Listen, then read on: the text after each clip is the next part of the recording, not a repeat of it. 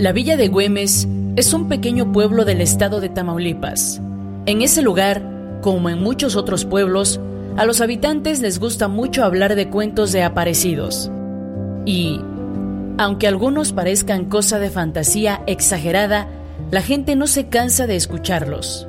Siempre van surgiendo nuevos cuentos, cada vez más interesantes. En Güemes, de lo que más se habla, sin duda, es sobre las bolas del hombre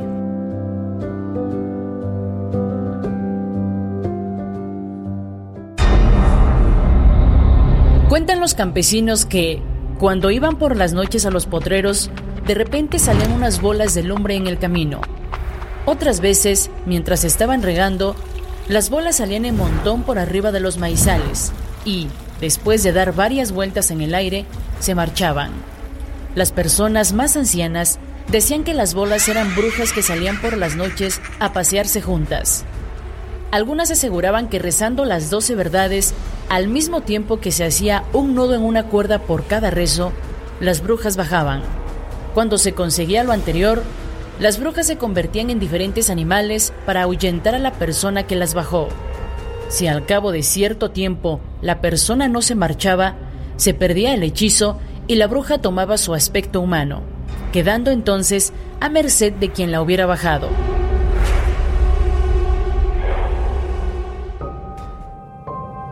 Mi hermano Miguel me contó que cuando él era niño vio por primera vez a las brujas.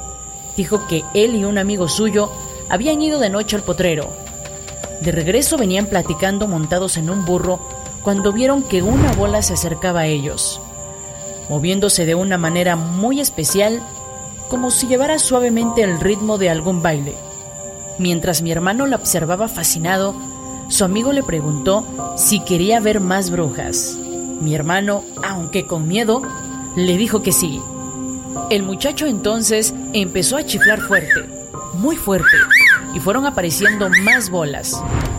Entre más chiflaba su amigo, más bolas salían y más se les acercaban. De pronto, el muchacho guardó silencio y le dijo a Miguel que era malo chiflarles mucho, que por eso mejor se callaba. Las bolas se fueron marchando poco a poco tal como habían llegado.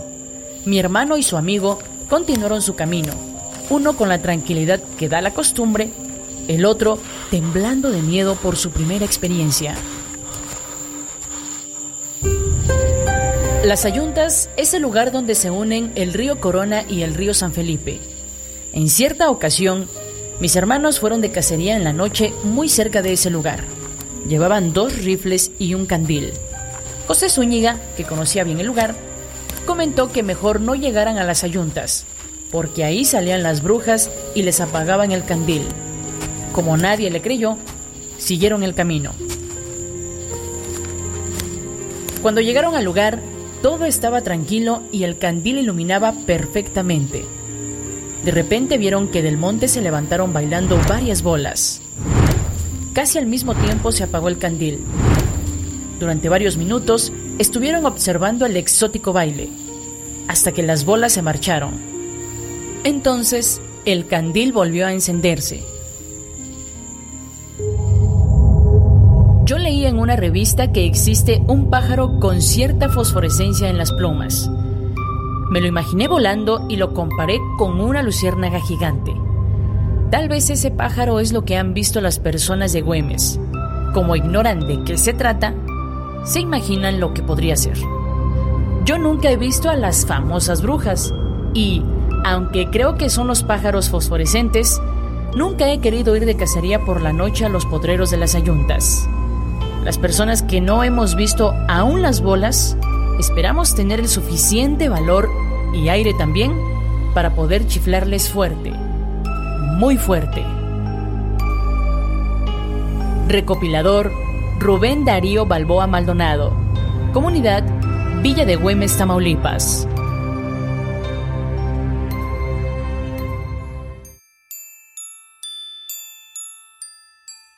Apaga la luz. Enciende las velas. Abramos el baúl y que salgan las leyendas.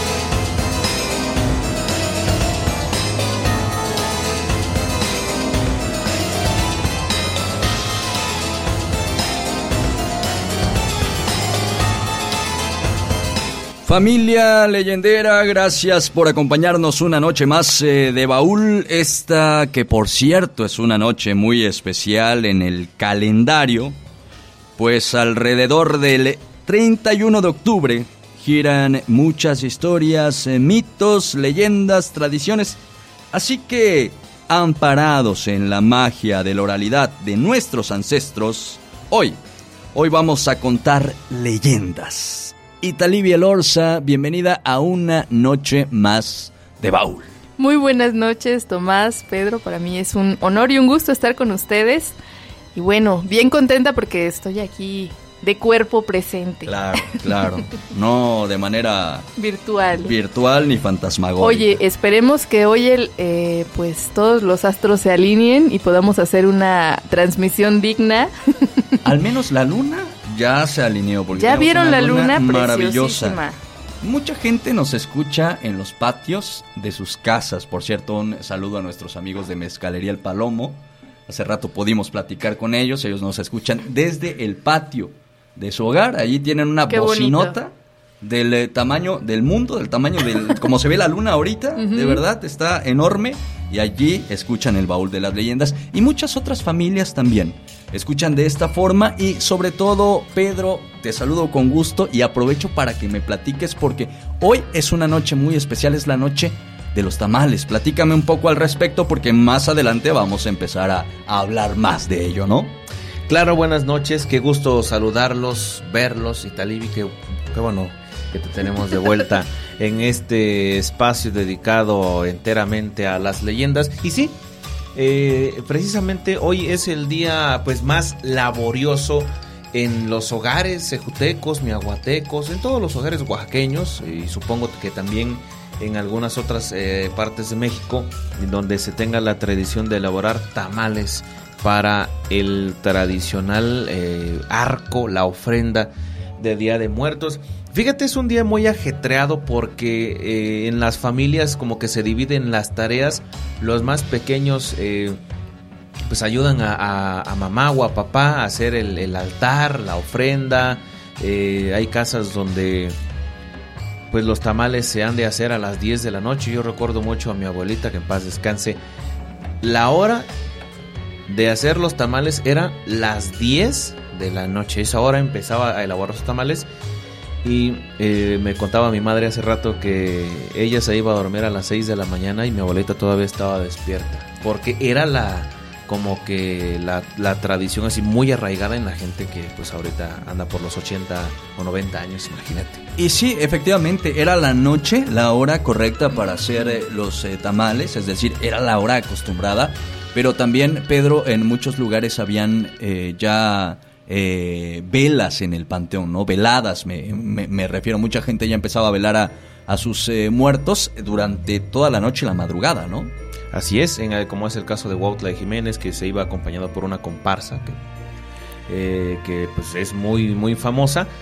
Y, pero bueno, a estas actualidades pues todo va evolucionando, todo va cambiando, a veces nos convertimos en seres muy ocupados, ¿no? Ahorita pues en muchos hogares los tamales son a, esta hora ya están, ¿eh? Claro, sí, claro. Pero, pero esto que mencionas, Pedro, es muy importante y sobre todo porque es un tema que deberíamos de poner en la mesa, en la mesa del baúl y en la mesa de todos quienes nos escuchan.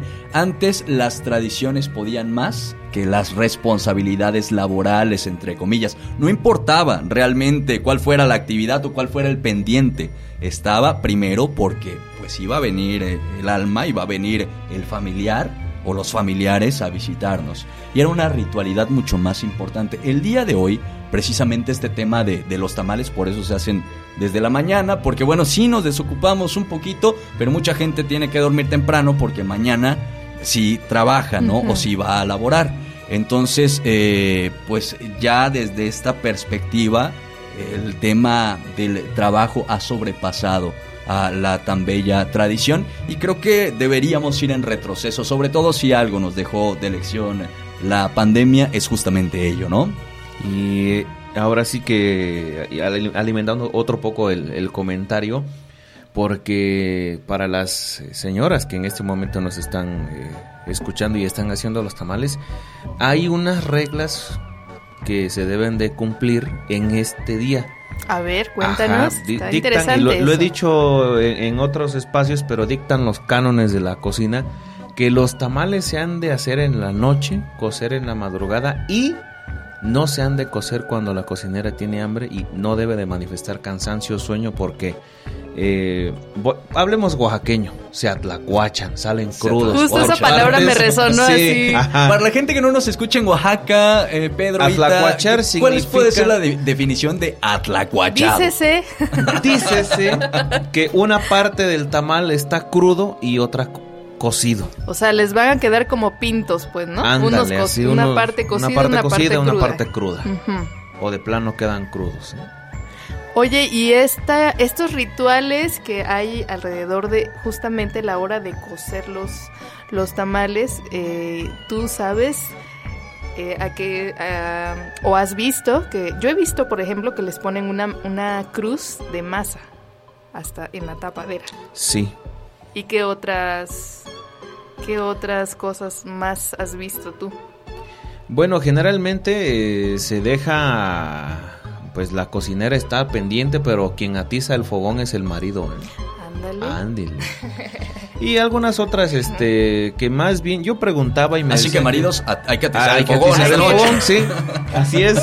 Y eh, más que más que rituales, más bien son llega a la conclusión de que son técnicas de y, y como pequeñas mañitas que dan las cocineras. Pero también suena filosofía de vida, ¿eh? Sí, claro, claro, claro. Maridos. Hay que atizar el fogón constantemente.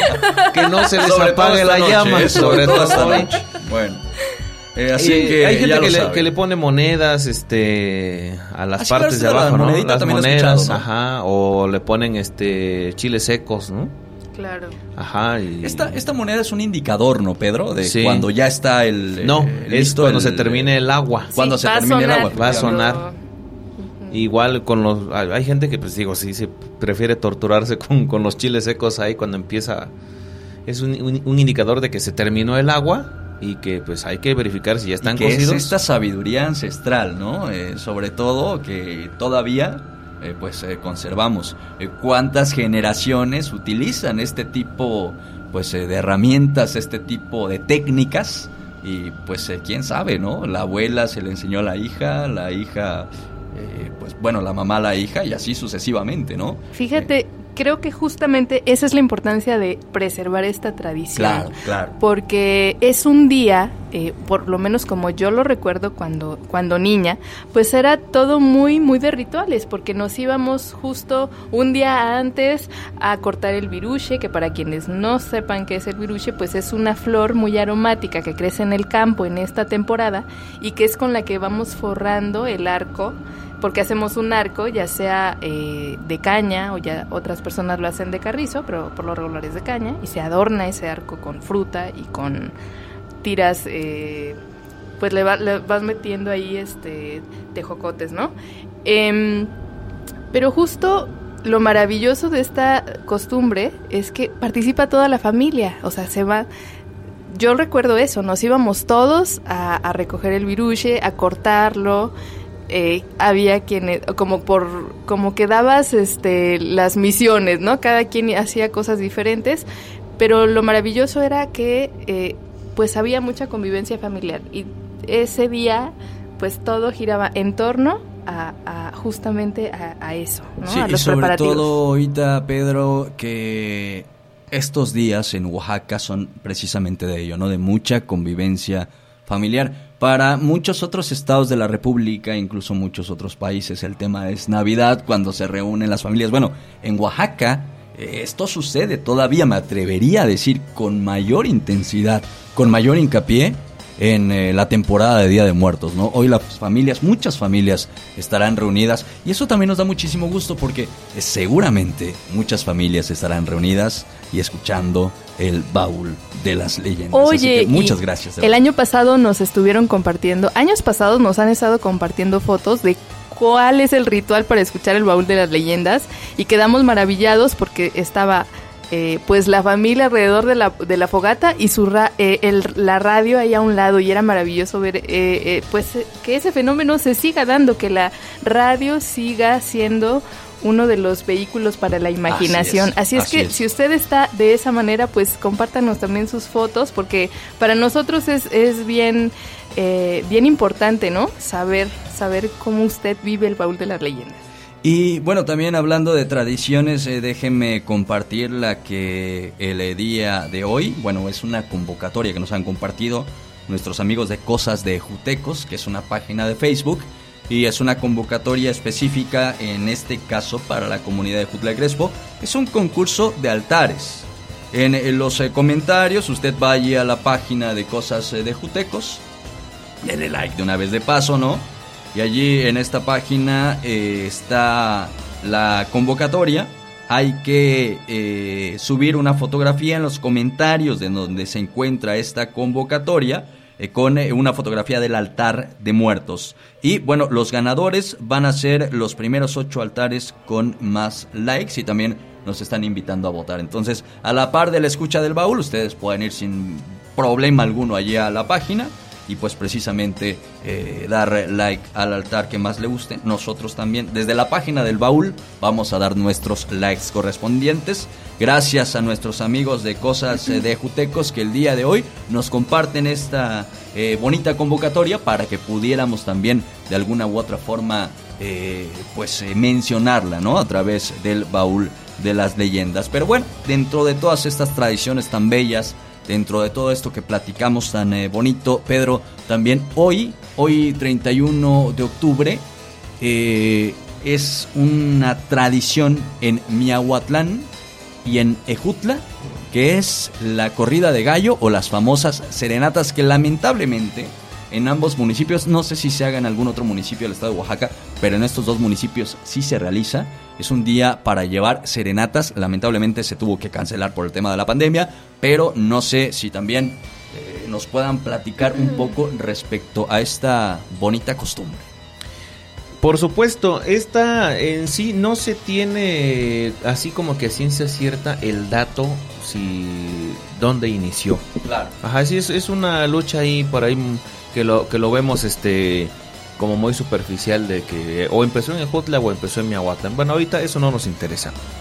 Pero esto ni debería, ni debería interesarnos. Es algo muy muy muy bonito en el que eh, pues se aprovechaba para llevar serenata, se aprovecha para llevar serenata, pues no sé a la chica que te gusta, a una amiga. Y nada más para puntualizar ahí, Pedro, y para la gente que nos escucha en otros lados, es que Miahuatlán y Ejutla son municipios vecinos. Sí. Entonces, como buenos municipios vecinos, hay ciertas rivalidades. es cierta bonita rivalidad, no tanto deportiva como social, como prácticamente todo. Entonces, también se comparten tradiciones. Esto es bastante padre, ¿no? Una de ellas es esta tradición de las serenatas. De las serenatas que empiezan a las 11 de la noche, los, los que quieren hacerlo de un poquito más temprano en, en, diferentes modalidades. Los que pueden ejecutar algún instrumento, pues lo hacen pues de viva voz, o se juntan los grupos de amigos con el que sabe tocar y hay unos acompañan, eh, cantan, hay otros que no, pero lo hacen en vehículos, ¿no? Con las canciones de moda, obviamente con la misma capacidad de, del vehículo para para emitir alguna clase de sonido y la regla es, es esta ¿no? Si nosotros nos juntamos somos cinco y pues el que sabe tocar él dice si acepta a uno más o no, porque eh, se divide el tiempo, ¿no? Estas serenatas duran prácticamente toda la noche y hay una regla de oro, hay un pacto entre caballeros en el que voy a citar un ejemplo así para que suene. Yo sé tocar y Tomás y aquí nuestros invitados se nos, se nos adhieren pues empezamos con la casa de, vamos primero con la chica de Tomás, luego con la chica del compañero y el que sabe tocar la guitarra dice, bueno, y, a tal hora quiero que vayamos a ver a la mía. Pero, pues tocamos tres o cuatro canciones, si sale tu novia, bien, nos podemos esperar un rato.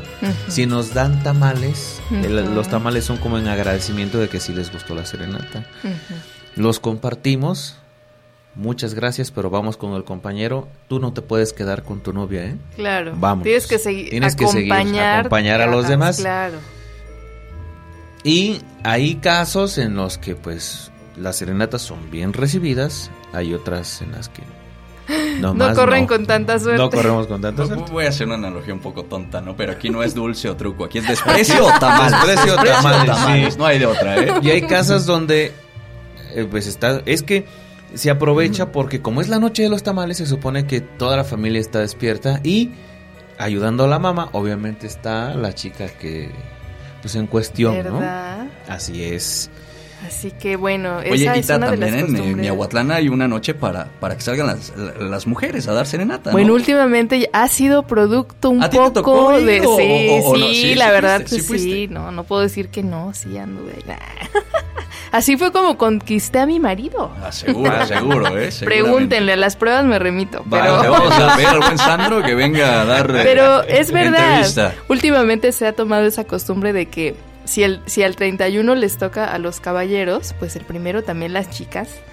eh, ya se habían empezado a animar a salir a, a llevar la está serenata. También está, está bueno. bonito, Sí, oye, claro, pero eh, fíjate que también, pues con este tema de la pandemia se detuvo todo. Sí, todo se canceló. todo se Entonces, este, pues La lamentamos noche de mucho. Flores de Miahuatlán sí. también se tuvo que cancelar. Se- lamentamos mucho lo que está sucediendo, pero también les recordamos que es bien importante que se sigan Claro, cuidando claro. Y, y- y bueno, pues que sigan la, eh, pues el protocolo para, para que en el siguiente año desquitemos todo lo que este año no pudimos hacer. Doble serenata el eh, próximo. Ándale, sí, De ahora así por mero. Y doble ración de tamales también. Sí, claro, exacto. por Imagínate los, el- la noche de las serenatas, pues los amigos y uno que otro termina dando el, el veredicto de cómo quedaron los tamales. Qué caso curioso. Sí, porque en muchos hogares también, pues en los que pues no, no hay serenatas, hoy es la noche en el que, pues si ya están los tamales, no sé, a la una o dos o a las doce de la noche, si tú quieres, es cuando el chocolate que se preparó con, con antelación, ese día se podemos tomar prestadas unas, este, pues un poquito y, y darle a los que están despiertos. Esto es bien importante lo que estás comentando para quienes no son de Oaxaca y nos están escuchando desde otros lugares. Eh, es bien importante decirlo.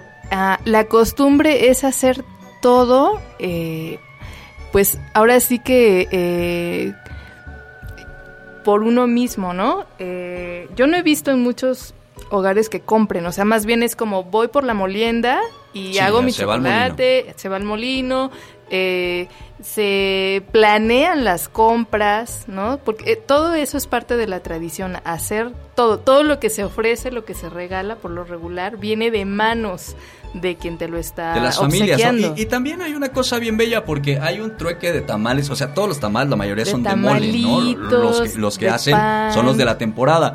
Pero pues el vecino te da tamales de mole, de sus tamales de mole y tú le invitas de los tuyos. O ¿no? tus padrinos, Eh, tus nunca te mandaron a padrinos, llevarle eh, muertos la a los comadre, padrinos. ¿no? Eh, Sí. E incluso, pues si ya no vives con tus papás, tus papás, ¿no? O te reúnes en la casa de tus papás a hacer los tamales de la familia, ¿no? Es una cosa también verdaderamente bella porque hay un trueque de tamales durante esta temporada, Pedro. Eh, antes de irnos a la pausa, te platico rápido.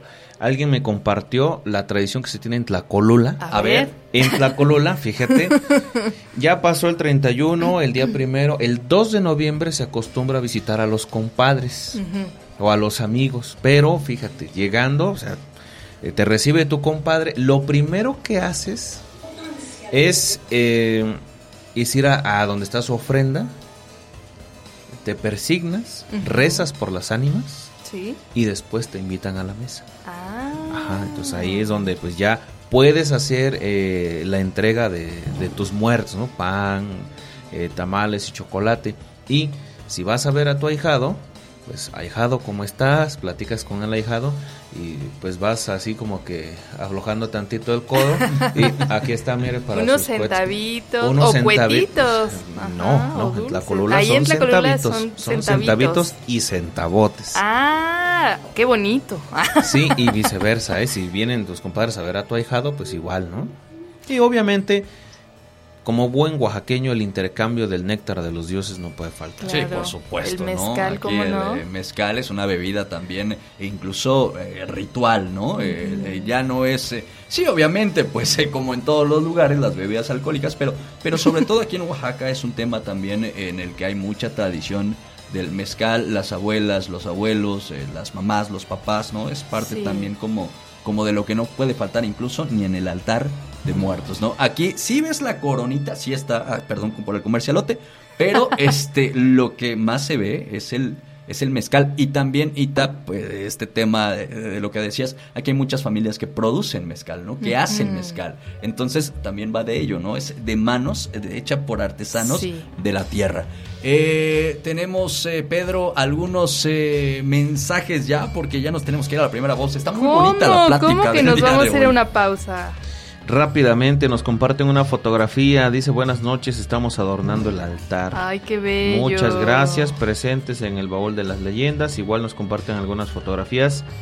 Y en el barrio del Calvario, Jutla de Crespo, con fogata y toda la cosa. ah qué Ándale, barbaridad pues, pues también quiero mandar un saludo para Mabel que nos dice, hola, excelente noche, justo terminando de hacer los tamales y escuchando el baúl, obviamente, Mira nada saludos. más, un abrazo Pues qué bonito que estés escuchando el baúl mientras terminas de hacer tus tamalitos, que seguro van a quedar muy ricos. Y que siempre nos escuchan, de verdad les Sí, man- mandamos qué un abrazo, bonito, un muchas abrazo gracias por muy eso. fuerte, sin duda alguna.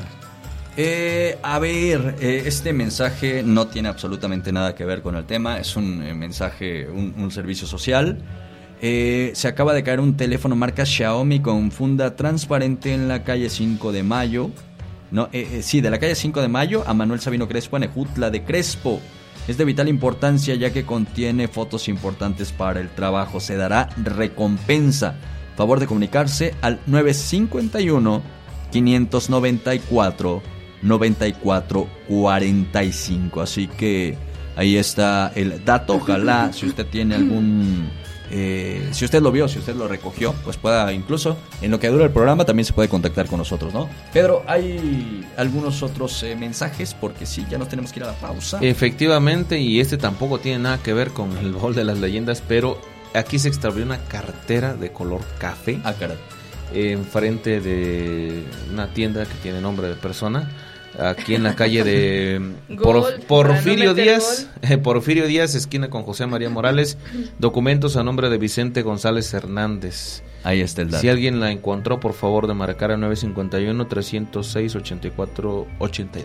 El baúl de las leyendas al, Al servicio, servicio de, la, de la comunidad. comunidad. Este, Italibi, nada más antes de que nos vayamos a la pausa, porque ya nos tenemos que ir. Oye, eh, nos vas a platicar después del corte, porque hoy hay una hermosísima luna. Así es. Pero es una luna muy especial la que hay esta noche. Si usted no la ha visto de verdad, véala. Después de la Salgan nos vas a a admirar la luna, por favor. Y sí, vamos a platicar muchas, muchas particularidades que tiene la luna, pero en especial la de esta noche. Efectivamente, después eh, de la pausa, así que quédense con nosotros. Esto es El baúl de las leyendas.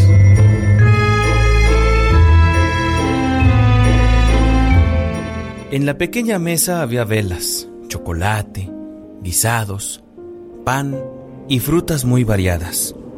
Parado frente a aquella ofrenda, un hombre recordaba a su esposa mientras la nostalgia le daba pequeños mordiscos. Te extraño mucho, Esther. Quisiera poder hablar contigo una vez más, abrazarte, repetirte mil veces que fuiste el amor de mi vida.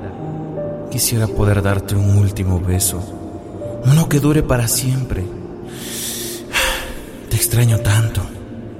De pronto, en medio de la noche la puerta se abrió y una mujer entró a paso lento y delicado. El hombre la vio acercarse y pararse frente a él, sonriéndole con dulzura y mirándolo fijamente. Ella también te extraña y lo sabes, dijo la muerte. Ahora debemos volver. El tiempo se ha terminado. Dale una última probada a la comida, porque no regresarás hasta el próximo año. Un microrrelato de cuentos para monstruos de Santiago Pedraza. El baúl de las leyendas.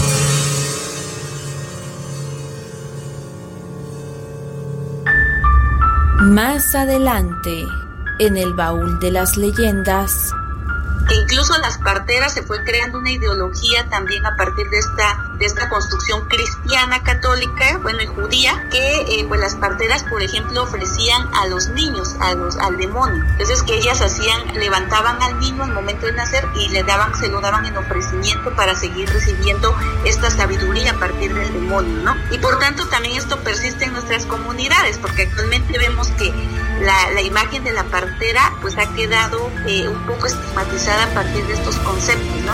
Que se cree todavía que muchas parteras mataban a los niños con esta intención, ¿no?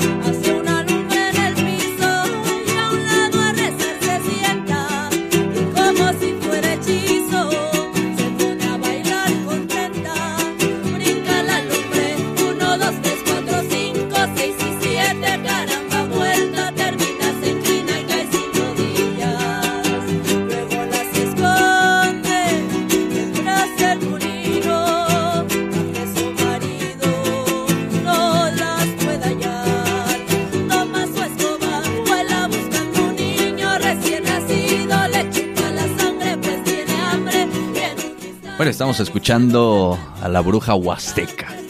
Qué barbaridad, qué, qué bonita la noche del día de hoy.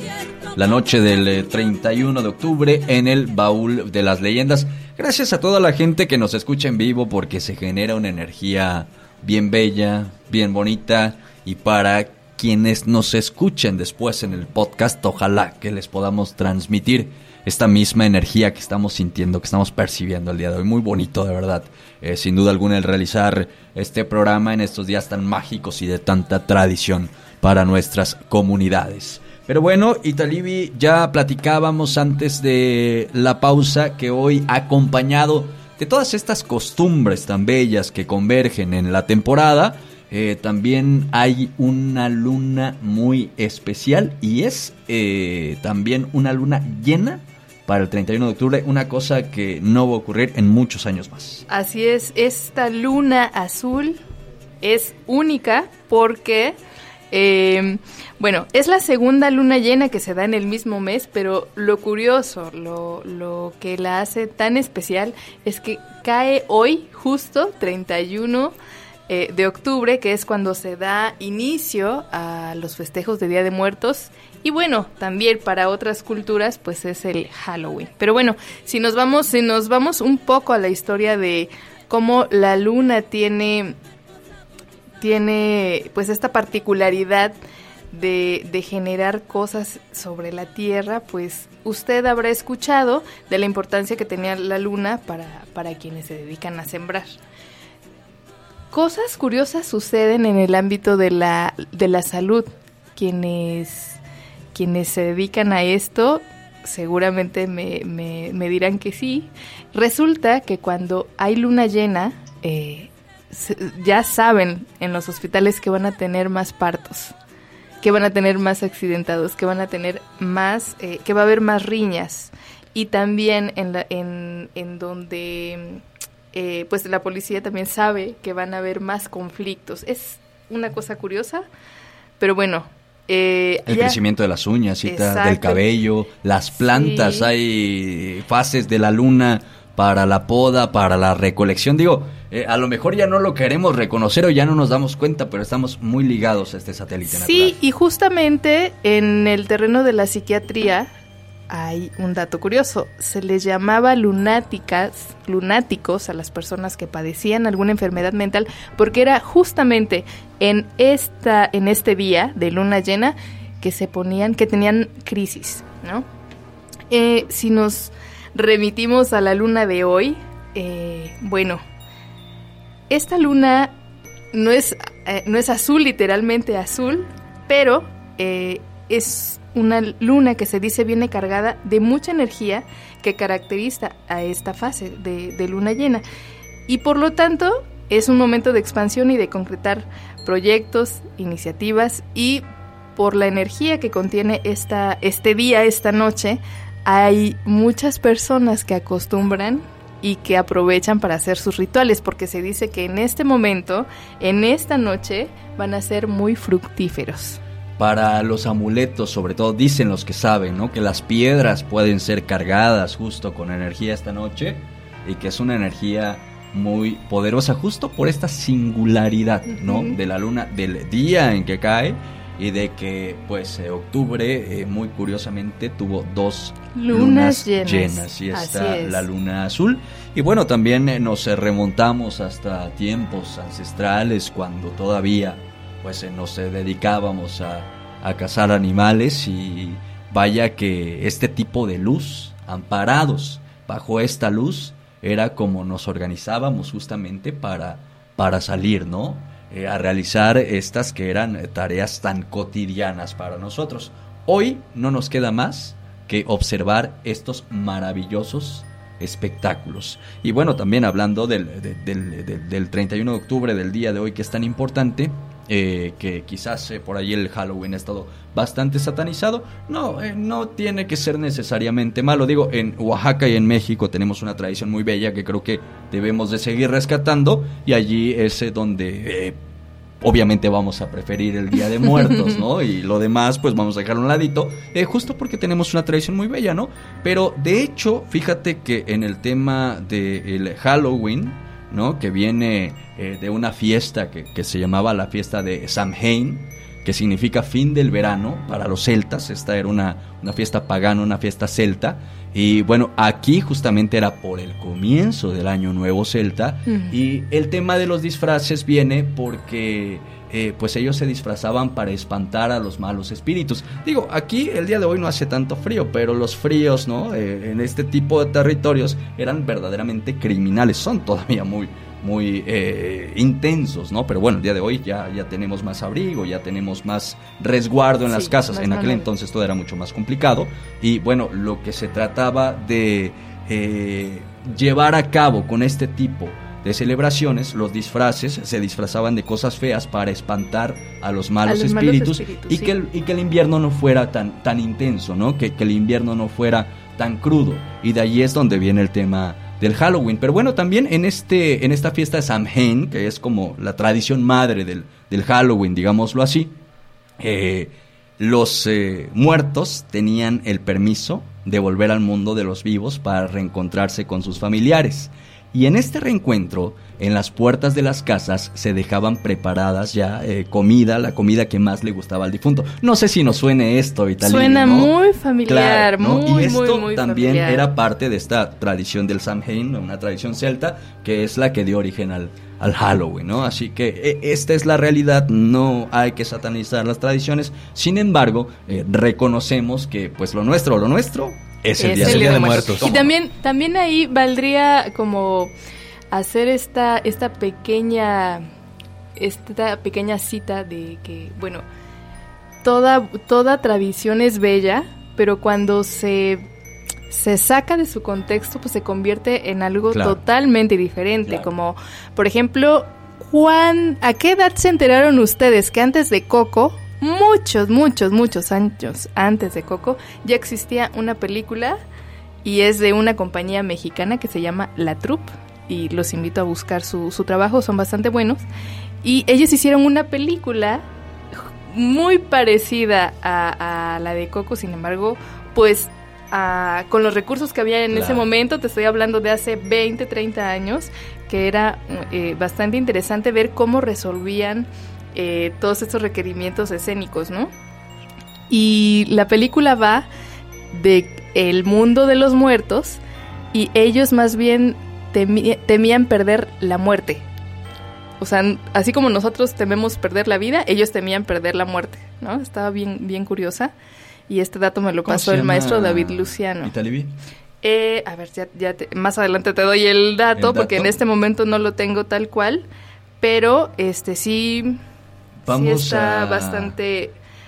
Vamos a buscarla, ¿no? Porque es un dato sumamente interesante y bueno, vaya que todas estas tradiciones, todas estas celebraciones siguen siendo maravillosas desde esa perspectiva y si podemos tomar herramientas como estas para engrandecerlas todavía más, pues vaya, ¿no? Lo que no se pierda pues es la noche de los tamales, eh, que, que se siga perpetuando, ¿no? Toda Sí, esta todas tradición. estas tradiciones tan Eh, bonitas. El, al poner el altar el día de hoy, el que sea el pretexto perfecto para la reunión familiar, creo que esto es lo más maravilloso de todo. Tenemos el dato. Sí, se llama Calacán. Calacán. Es maravillosa. Calacán. Eh, está en YouTube. Eh, si ustedes quieren echarle un, un vistazo, está muy interesante. La compañía La Troupe hace un trabajo bien, bien especial para, para las infancias. Ellos son, hacen cabaret para niñas y niños. Ah, caray.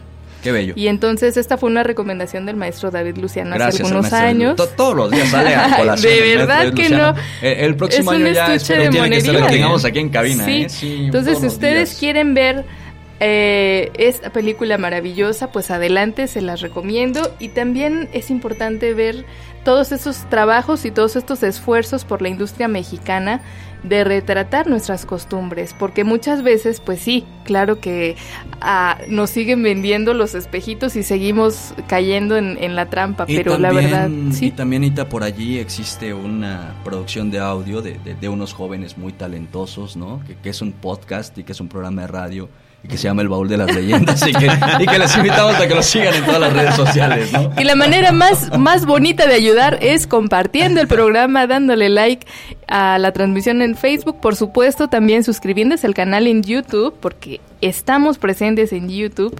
Y eh, suscríbanse, compartan, dejen los comentarios. Muchas gracias por seguirnos escuchando. Efectivamente. Y bueno, vámonos eh, rápidamente con el tema de la noche porque ya prácticamente nos llevamos dos bloques hablando sobre, claro, cosas muy bellas, pero hay cosas también de las que el baúl nos requisita hablar la noche del día de hoy. Y una de estas, la más importante sin duda alguna, es de las brujas.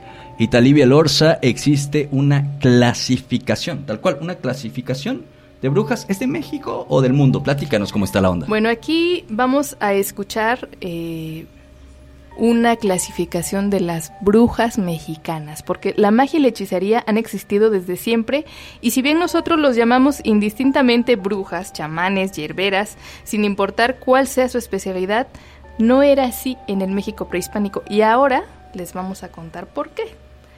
Resulta que de acuerdo a la manera en que se manifestaban estas brujas, pues tenían un nombre específico. Por ejemplo, Tlatzini, la que ve fijamente a las cosas. Era alguien que tenía el poder de mover cosas con la mente, es decir, tenía el poder de la telequinesis. Su procedimiento era sencillo, pues solo le bastaba con mirar los objetos fijamente y concentrarse para poder moverlos a placer. Me suena como a película, pero Infantil. pues así es.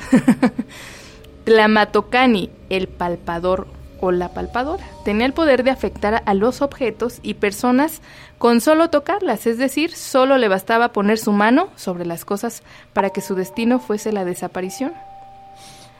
Y hay otra que se llama, a ver, la pronunciación si nos acompaña esta noche, Caltetlatlacuiloani, que era quien pintaba los muros del hogar.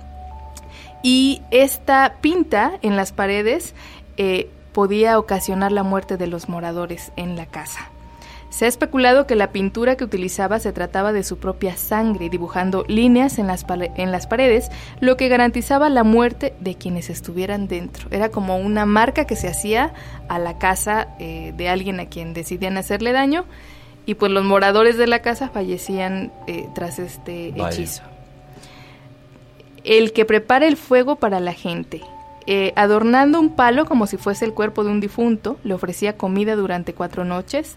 Al quinto día incineraba el envoltorio y ofrecía la comida a quien se deseaba la muerte, pronunciando en secreto Maisiuka Mikikan, que quiere decir que mueran pronto. Era era- una maldición, ¿no? sí, era una maldición. cual. Sí. Tehuilotlatiani, el incitador de la cremación a la gente. Cortaba algunos cabellos de la persona que deseaba ver muerta para después quemarlos, representando así la cremación de su enemigo.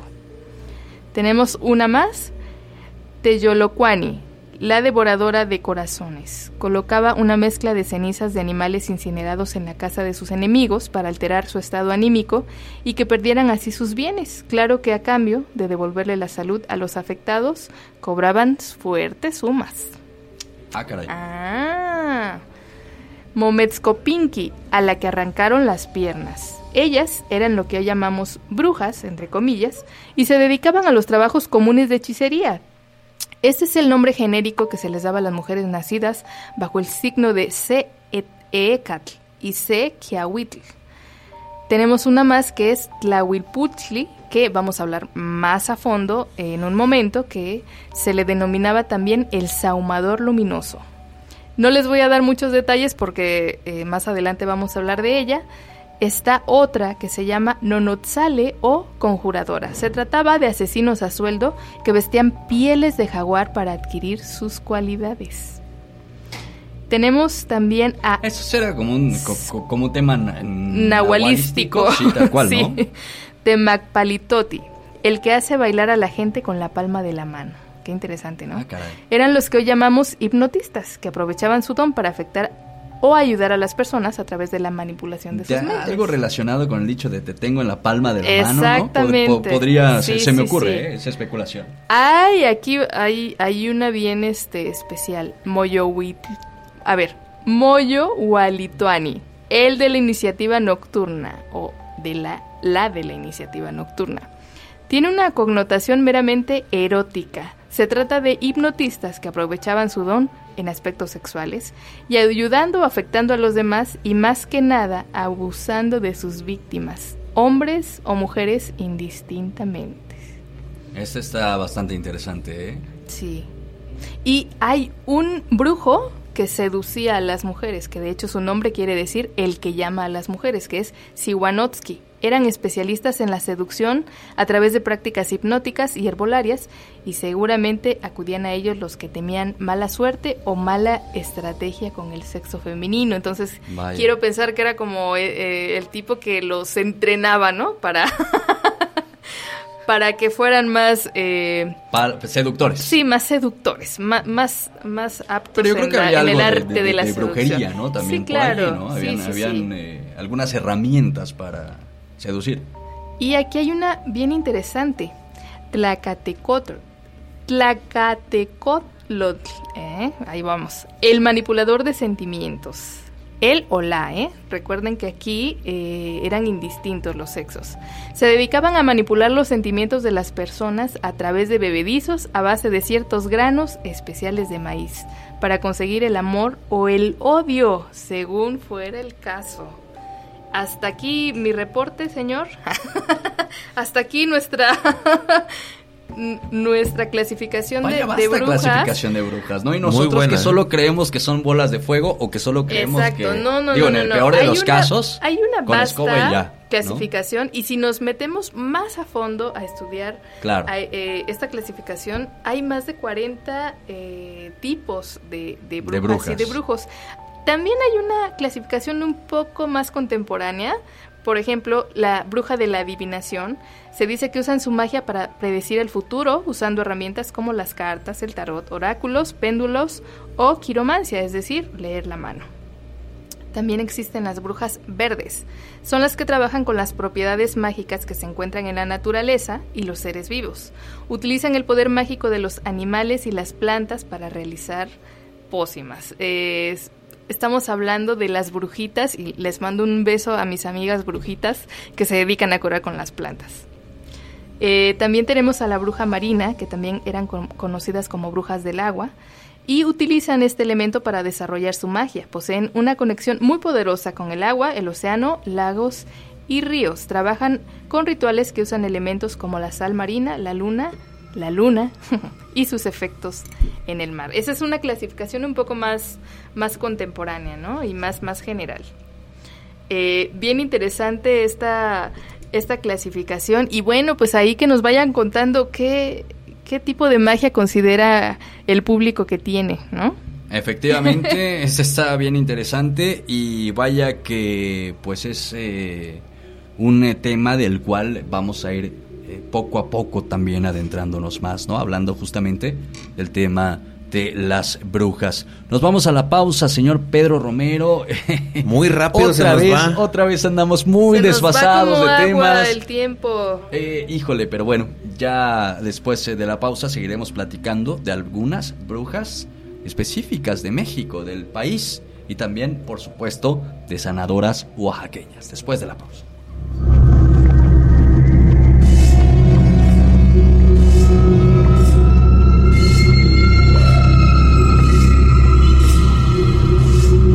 El hombre tomó un trago de tequila. Mientras hacía gestos, notó que un muchacho muy joven lo observaba. El hombre dio un segundo sorbo, sin dejar de sentir la mirada del chico. Finalmente, un poco irritado y casi con un gruñido le preguntó, ¿Quieres un poco? El muchacho se acercó rápidamente, con una sonrisa que parecía infantil. Gracias, señor. Es que a mí no me pusieron ofrenda. Descuida, en la mía también tengo mezcal.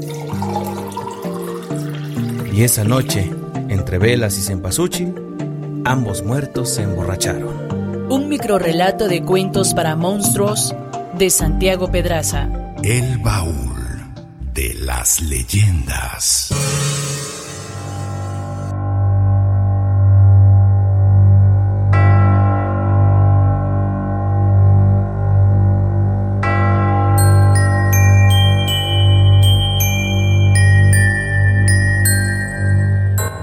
Continuamos en este conciliábulo leyendero. Italí Bielorza, Pedro Romero y quien les habla al micrófono Tomás eh, Ramírez Moreno. Hablamos sobre brujas. Gracias de verdad por eh, permanecer a través eh, de las frecuencias de Dinastía en Miahuatlán, Radio Mar en Huatulco, Lejuteca Radio en Ejutla de Crespo. También un abrazo para nuestros amigos de Oaxaca. Tiene cultura. Gracias por retransmitir también esta señal eh, del baúl de las leyendas. Y bueno, vamos con eh, más eh, porque tenemos todavía mucho pendiente esta noche. También hay varios mensajes, tanto en la página de Facebook como en el eh, número telefónico. Que, ¿Cuál es, mi querido Pedro Romero? Si alguien se quiere comunicar con nosotros. El 951-307-9141 recibimos mensajes de WhatsApp, mensajes de texto. Y fíjate que estamos, nos están compartiendo muchas fotografías de sus ofrendas desde Miahuatlán. Ah, muchas Qué gracias. bonito, muchas gracias. Hay que ganarse la canasta, nos dicen también saludos y que muy buen programa. Muchas gracias. Qué bonito, qué bonito escuchar esos comentarios. Y que aquí en la calle de Taniche tienen con fogata, escuchando gol de la qué bello, rico, mándenos familia. foto, por favor. Todo hoguera. Un abrazo virtual para todos, dice. Mm, Un Felicidades por tan bonito programa. Estamos haciendo el arco y el altar. Qué bello. Qué bonito que acompañen este mo- ese momento con este programa. Y recuerden que más adelante vamos a obsequiar una eh, un guacalito, un guacalote, es de hecho, eh, de dulces Ay, qué lástima que nosotros no podamos participar por él. Ah, yo sí me Qué lo quería envidia, quedar. Aparte dicen el baúl de las leyendas, ya lo compartimos ahí en Facebook, está bellísimo. Sí. Y también vamos a estar obsequiando kombuchitas. Vamos a estar obsequiando jengibre cristalizado y sidra de fuego de nuestros amigos Ándale, de tú. Alma Válgame. Natural. Así que, de verdad. Qué un consentidos los agasajo, tenemos en el baúl de las leyendas, un la agasajo verdad. Esta, esta noche vamos a regalar cosas eh, bastante, bastante bellas y sabrosas sobre todo. Así que no se despeguen porque más adelante vamos a estar platicando cómo se pueden ganar estos obsequios que tenemos para ustedes la noche del día de hoy.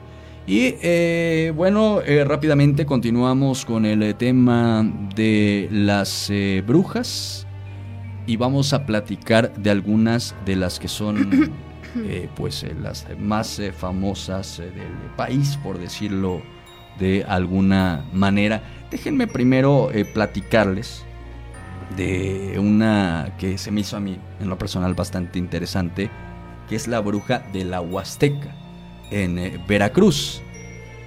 Les platico la historia. Eh, ahí les va. En 1877, espero pronunciar bien, el pueblo de Tepetzintla sufrió una epidemia de viruela, por lo que se decidió quemarlo. Allí vivió Marcelina Luis Morales, la única sobreviviente y, según la leyenda, una bruja. Se rumoraba que controlaba a su esposo con brebajes que lo mantenían en trance y la hacían hermosa ante sus ojos, pero ella en realidad era una mujer delgada, ojerosa, de piel blanca, uñas largas y sucias, poco cabello y un olor insoportable, pero con estos brebajes para su esposo era la mujer más bella, más hermosa del planeta. En el pueblo se habían encontrado a varios recién nacidos muertos y de acuerdo a varios testigos, el responsable era un ser alado. Se trataba de Marcelina, quien se convertía en animal a través de un ritual en el que bebía aguardiente e inundaba con olor eh, a copal su jacal. Durante la ceremonia entraba en una hoguera y se desprendía de sus piernas, esto que es muy característico también en el tema de las brujas, ¿no? Una noche su marido salió y al regresar encuentra a su esposa en plena transformación.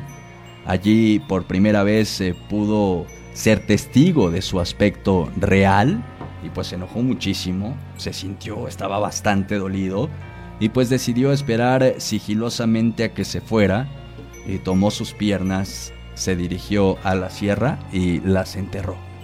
Al volver a su casa le prendió fuego y cuando la bruja regresó, se dio cuenta de que su casa estaba en llamas y sus piernas no estaban. Mientras amanecía volvía a ser humana, pero ya sin las extremidades y pues teniendo que arrastrarse por el piso. El esposo huyó y la dejó morir sola y mutilada. Es la historia de esta bruja de la Huasteca en Veracruz. Queremos recordarles que el año pasado tuvimos una leyenda que se llamaba La Bruja Sopilote, que si usted quiere revivir la emoción de escuchar esa leyenda, puede ir a, a pues a cualquiera de, de, Las de- plataformas. de las plataformas en donde estamos y revivir este este eh, escalofrío que recorre la piel durante toda esa leyenda que es una de las favoritas del baúl de las leyendas. Así es, les invitamos también a que nos sigan en las diversas plataformas, tanto en YouTube como en eBooks, como en Spotify, como en Facebook, en Instagram y en Twitter. Allí también pueden encontrar todas las leyendas. Y bueno, continuamos con esta recopilación de algunas de las historias más escabrosas de, brujas eh, del país. Y Pedro, nos vamos a ir con eh, las brujas del Atlixco. Este es de Puebla, ¿no? Atlixco Puebla, un pueblo mágico muy bonito que tuve la oportunidad de visitar. Es lo más parecido a Oaxaca ¿eh? en cuanto a sus calles. Fíjate que las brujas de Atlixco son muy famosas. Se dice que todas las madres rezaban cuando llegaba la noche, se santiguaban, oraban para que las bolas de fuego que se observaban desde lejos en el cerrito de San Miguel, que es donde actualmente está esta capilla de San Miguel Arcángel en Atlixco, no volaran cerca de sus casas porque se persignaban y se persignaban a las criaturas, niños de 5 años hasta los recién nacidos que eran los favoritos de las desagradables y feas brujas. Todos se encerraban desde las 8 de la noche por miedo a toparse con una de ellas. Se decía que llegando la noche se quitaban las piernas, las acomodaban a un lado de pues el fogón, la hornaza del fogón y se ponían las patas de un guajolote. Luego se arreglaban el pelo para no estar tan feas y se subían en escobas hechas con ramas secas y salían volando por las puertas o ventanas. Al llegar al cerro de San Miguel se juntaban y esperaban a que llegaran más para lanzarse al vacío. Desde la plazuela que está ahí al pie de la escalera de piedra, pues eh, no se les permitía subir más cerca de la capilla. Y casi cuando llegaban al suelo, se prendían como bola de fuego para comenzar a volar por dos o tres horas, tratando de oler o ver una buena carnada de niños u hombres tomados o enamoradizos. Entonces las mamás después de acostar a sus hijos en sus petates cerraban las ventanas y las puertas bien atrancadas. Colocaban sus veladoras cerca de sus santos y después de orar sacaban cruces de ocote, de estacas, tijeras cruzadas para ponerlas cerca de las puertas, bajo el petate y la almohada para proteger a los niños de las brujas chupadoras. Porque cuando no encontraban obstáculos llegaban y chupaban la sangre del niño en el cuello o en un pie hasta dejarlo casi muerto. La gente del pueblo ya no subía al cerro después de las nueve de la noche, aún después del paso de muchos años, pues todavía se llegó a ver el cansado vuelo de una bola de lumbre por las laderas del cerrito, como señal de que las brujas todavía quieren seguir chupando la sangre. Esta historia también está bastante escabrosa y tiene todas estas características de las cuales la tradición oral eh, pues nos habla, ¿no? No, no nos eh, dice sobre las brujas. Hay otra que es muy escabrosa también, la de las brujas vampiro italibi, conocida como la Tlahuelpuchi. Así Estoy en lo es. correcto, ¿verdad? Estás en lo correcto. Y esta bruja es originaria del estado de Tlaxcala. Un saludo para quienes nos escuchan desde Tlaxcala. Ojalá que haya alguien por ahí, por allá. Saludos. Y eh, bueno, continuando con esta situación que comenta Pedro, ¿han escuchado alguna vez la, la expresión ¿te va a chupar la bruja o la Sí, bruja? cómo no. Sí. Hasta en la bueno, canción, ¿no? Sí, hasta en las canciones. Y es que en México, pues existe aún esta creencia de que las brujas rondan por las noches en busca de víctimas a cuales sorberles la sangre, que es una de las particularidades de algunas brujas, tal como los vampiros en otras latitudes. Por eso estas mujeres tlaxcaltecas eran llamadas, pues las son llamadas las vampiras mexicanas. Y bueno, ¿de dónde viene eh, toda esta toda esta tradición? Pues resulta que en Tlaxcala estas criaturas son llamadas tlaltepuchis, que en lengua náhuatl significa saumador luminoso. Y originalmente eran una especie de nahuales que tienen la capacidad, pues, de convertirse en animales y de cometer atrocidades. Hoy en día se las relaciona directamente con un tipo de brujería. Son mujeres comunes a la vista de todos, a quienes los dioses han concedido un don que algunas usan de manera maliciosa. Esto es importante mencionarlo. Se dice que en esta clasificación de brujas hay brujas que eh, son más amables que otras, ¿no? Cada quien, pues es como las personalidades, ¿no? Hay quien decide ser amable y hay quien decide ser un poco más hostil. Eh, aquí hay un dato bien curioso y es que ellas se enteran de que son portadoras de este don al llegar a la pubertad, específicamente cuando tienen su primera menstruación. Ahí es cuando entran en contacto con el potencial de sus poderes.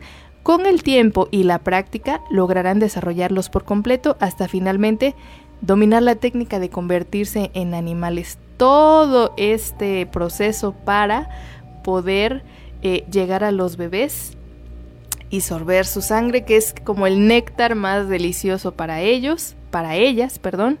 Y aún hoy en día todavía se puede escuchar el testimonio de muchas personas que dicen que han visto aquellas luces alejarse o acercarse. Eh, se dice que este tipo de bruja es muy territorial y a diferencia de las brujas en otros lados del mundo, ellas no conviven ni trabajan en grupos. Eh, se reconocen unas a otras aun cuando presenten su forma humana y guardan su distancia respetando el territorio de cada una, pues son sumamente agresivas. Esto debido a que cuando la familia se enteraba de que ellas eh, tenían este don, pues las completamente las sacaban de- del poblado, ¿no? Era como una vergüenza. Sí, ¿no? era También. como una vergüenza para la familia que, que resultara ser la Huelpuchi, eh, una hija, ¿no? De, de la familia. Y bueno, como decíamos, tienen preferencia por la sangre de los niños pequeños. Se dice que pueden utilizar poderes hipnóticos con tal de llegar a ese objetivo. Es decir, que si hay alguien cuidando a ese bebé, esta, esta mujer le echa su fétido vaho a la cara para Para dormir, hipnotizarlo y duerme, lograr ¿no? Sí, que se- esa persona se suicide. O sea, Ah, es como caray. quitarlo de en medio totalmente. Qué miedo. Sí, sí, sí. Y dice que hay que tener mucho cuidado cuando el clima se pone frío y lluvioso porque es entonces cuando a, este personaje le dan más ganas y más deseos de sorber esta deliciosa sangre de bebé. Así que bueno, este, buenas noches, dulces sueños. Hoy hace frío, qué bueno que no hay lluvia. Hoy ¿eh? hace frío, no hay niebla, este, pero bueno, ojalá Bueno, todo vaya como hasta ahora. y bueno, ¿cómo es que se daban cuenta que algún bebé había sufrido un- el ataque de, eh, de esta bruja, de una tlahuelpuchi? Pues era porque eh, tenía unos moretones muy característicos en el cuello, Este era el, eh, en el pecho tema de que le la chupó la, espalda. bruja, ¿no? Sí. Y eh, como les decía, quienes estuvieran bajo el bajo el efecto de los poderes de esta bruja, pues se suicidaba. Entonces, pues aquí una bruja más de la clasificación de estas brujas tan poderosas mexicanas. Y bueno, también hay, ya para, ya para terminar esta información, cuando alguien se descubría que era una Tlahuelpuchi, en la comunidad se, la, se le sometía a juicio. Así, sin más ni más. O sea, no, era, no había lugar a dudas. Si, si a alguien le la sorprendían teniendo estas prácticas de Tlahuelpuchi, como tal, las eh, pues se les ejecutaba. Y hay una leyenda urbana que dice que la última ejecución de una Tlahuelpuchi ocurrió en Tlaxcala en el año de 1973. Ah, caray, pues eh, tampoco está tan lejos. No, ¿eh? no, no, no. Así que, eh, pues aquí tenemos a esta bruja del estado de Tlaxcala. Y bueno, un, una bruja más que, merecía un lugar bien especial en el baúl de las leyendas. Más adelante, ya ahora que andamos en el recorrido del eh, país, seguramente del baúl va a salir una Tlahuelpucha, así que pues con mucho cuidado. Y bueno, la que sigue no es eh, considerada una bruja, también eh, creo porque nació en el lugar correcto donde aún les consideramos como parteras, como sanadoras, como curanderas. Y su figura sigue siendo uno de los estandartes más hermosos y poderosos de todo el estado de Oaxaca. Su manera de curar hipnotizó a miles de personas, gente como el propio John Lennon, como Walt Disney, también como Albert Hoffman, este que es el padre del LSD, y muchos más, muchos más recurrieron a los dones sanadores de la gran María Sabina, la sacerdotisa de los hongos mágicos, y hoy Hoy en esta serie de cápsulas que presentamos en el bestiario, hoy no es ningún críptido ni ninguna eh, ningún espanto ni fantasma oaxaqueño, sino se trata de una persona que realmente tiene una gran importancia en la historia de esta entidad federativa. Esta es una reseña de este gran ícono oaxaqueño, María Sabina.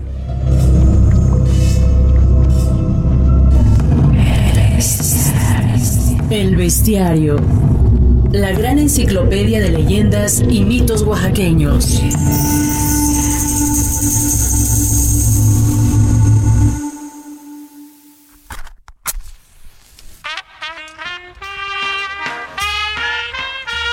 Hoy queremos colocar en nuestra ofrenda a manera de homenaje el retrato de la curandera más importante de México, orgullosamente oaxaqueña. Nos referimos a María Sabina. Esta sabia mujer supo curar las dolencias del alma de quienes la visitaban, utilizando para tales fines los saberes ancestrales que por varias generaciones le fueron heredados. Niños santos, como ella les llamaba. En uno de los archivos sonoros que existen de María Sabina se puede escuchar. Hay un mundo más allá del nuestro, un mundo que está lejos, también cercano e invisible. Ahí es donde vive Dios, donde vive el muerto y los santos. Un mundo donde todo ha pasado ya y se sabe todo. Ese mundo habla, tiene un idioma propio. Yo informo lo que dice.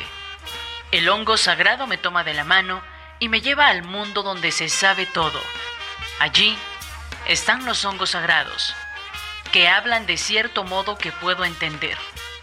Les pregunto y me contestan. Cuando vuelvo del viaje que he tomado con ellos, digo lo que me han dicho y lo que me han mostrado.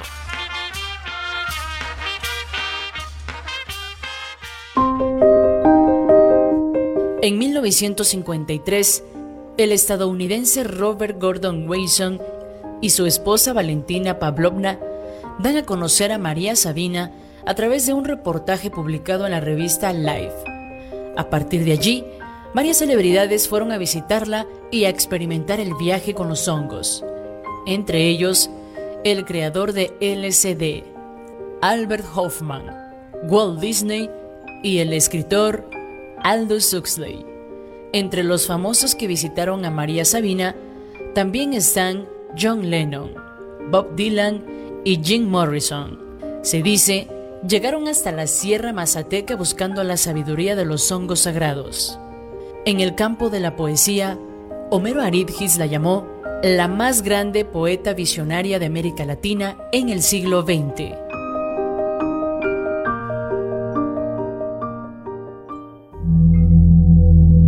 Uno de los cantos chamanicos más conocidos de María Sabina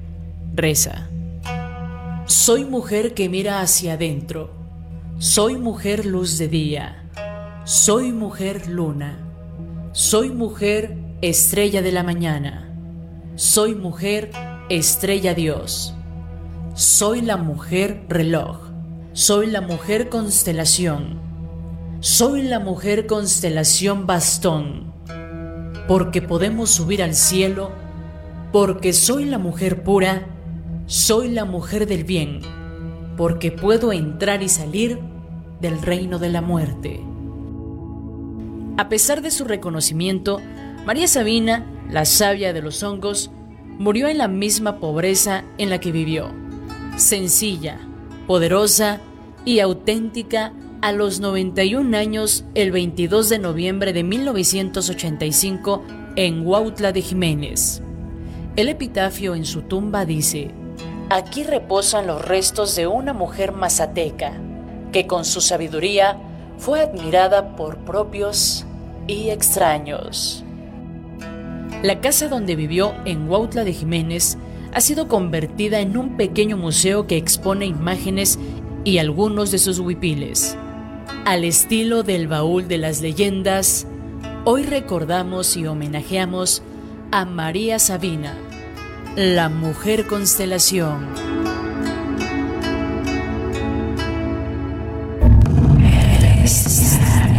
El bestiario. La gran enciclopedia de leyendas y mitos oaxaqueños.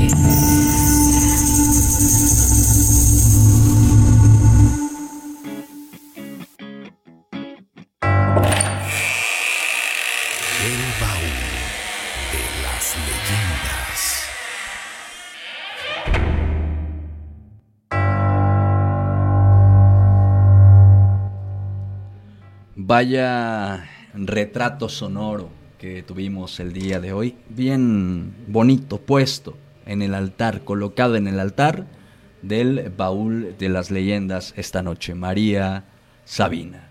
Nos tenemos que ir a la pausa, nos tenemos que ir al corte. De regreso, vamos a escuchar una charla con eh, Carla Mijangos Fuentes, quien es una enfermera originaria de Miahuatlán, de Porfirio Díaz, y quien eh, recientemente ha hecho varias publicaciones, sobre todo con el tema precisamente de sanadoras, de medicina eh, tradicional y de brujas. Vamos a escuchar una charla que es imperdible, sin duda alguna, la noche del día de hoy, después de la pausa.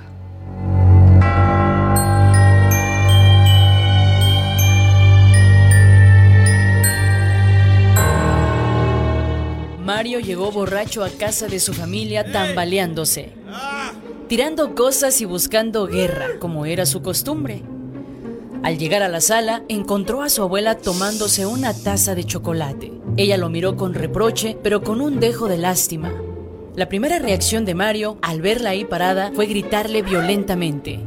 La abuela dio otro tranquilo sorbo y dijo serena, Mañana me regreso, pero este año vendrás conmigo. Y tras decir esto, dejó la taza sobre su ofrenda y desapareció. Era Día de Muertos. Un microrrelato de cuentos para monstruos de Santiago Pedraza. El baúl de las leyendas.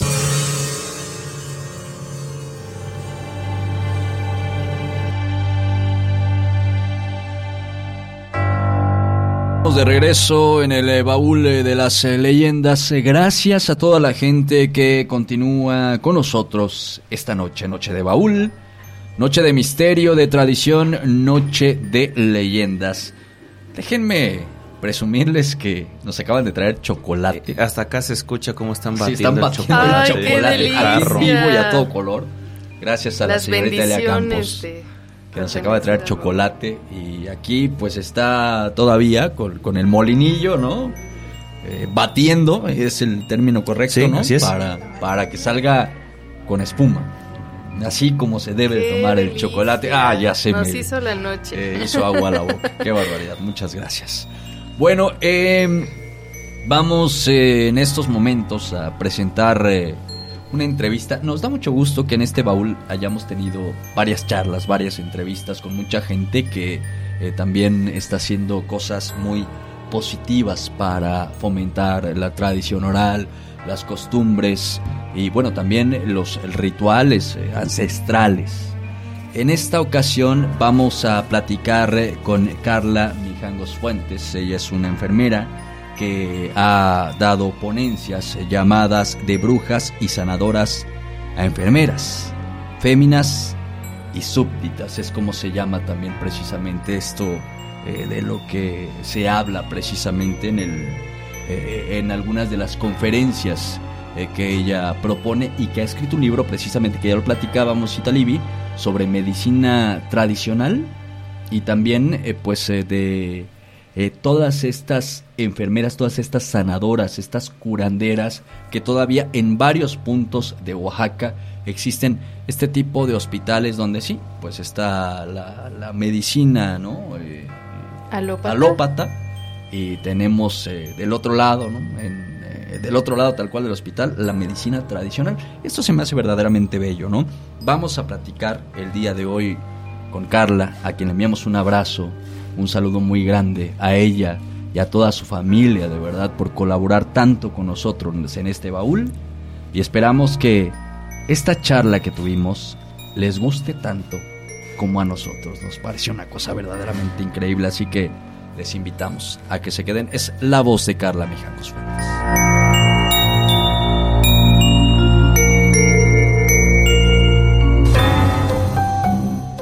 Bueno, y en estas entrevistas que hemos eh, tenido ya para el baúl eh, de las leyendas, hoy 31 de octubre no podía ser eh, la excepción. Me da mucho gusto, me da mucho gusto de verdad eh, recibir a la enfermera Carla Mijangos Fuentes, quien recientemente publicó un libro llamado De brujas y sanadoras a enfermeras. Estoy en lo correcto, ¿verdad, eh, Carla? Le saludo con gusto y le doy la bienvenida al baúl de las leyendas. Hola, buenas noches, Tomás. Muchas gracias por, por la invitación a, a este tu espacio y el espacio de la comunidad. Y sí, bueno, el, el libro en realidad es, abarca sobre la descolonización de estos procesos de salud de enfermedad dentro de las comunidades indígenas, bueno, a partir de conceptos indígenas, pero desde ahí pues se toca también el tema de, las brujas, ¿no? Porque parte de, ello también viene dentro de todo este imaginario social, pues engloba también lo del concepto de las brujas. Entonces,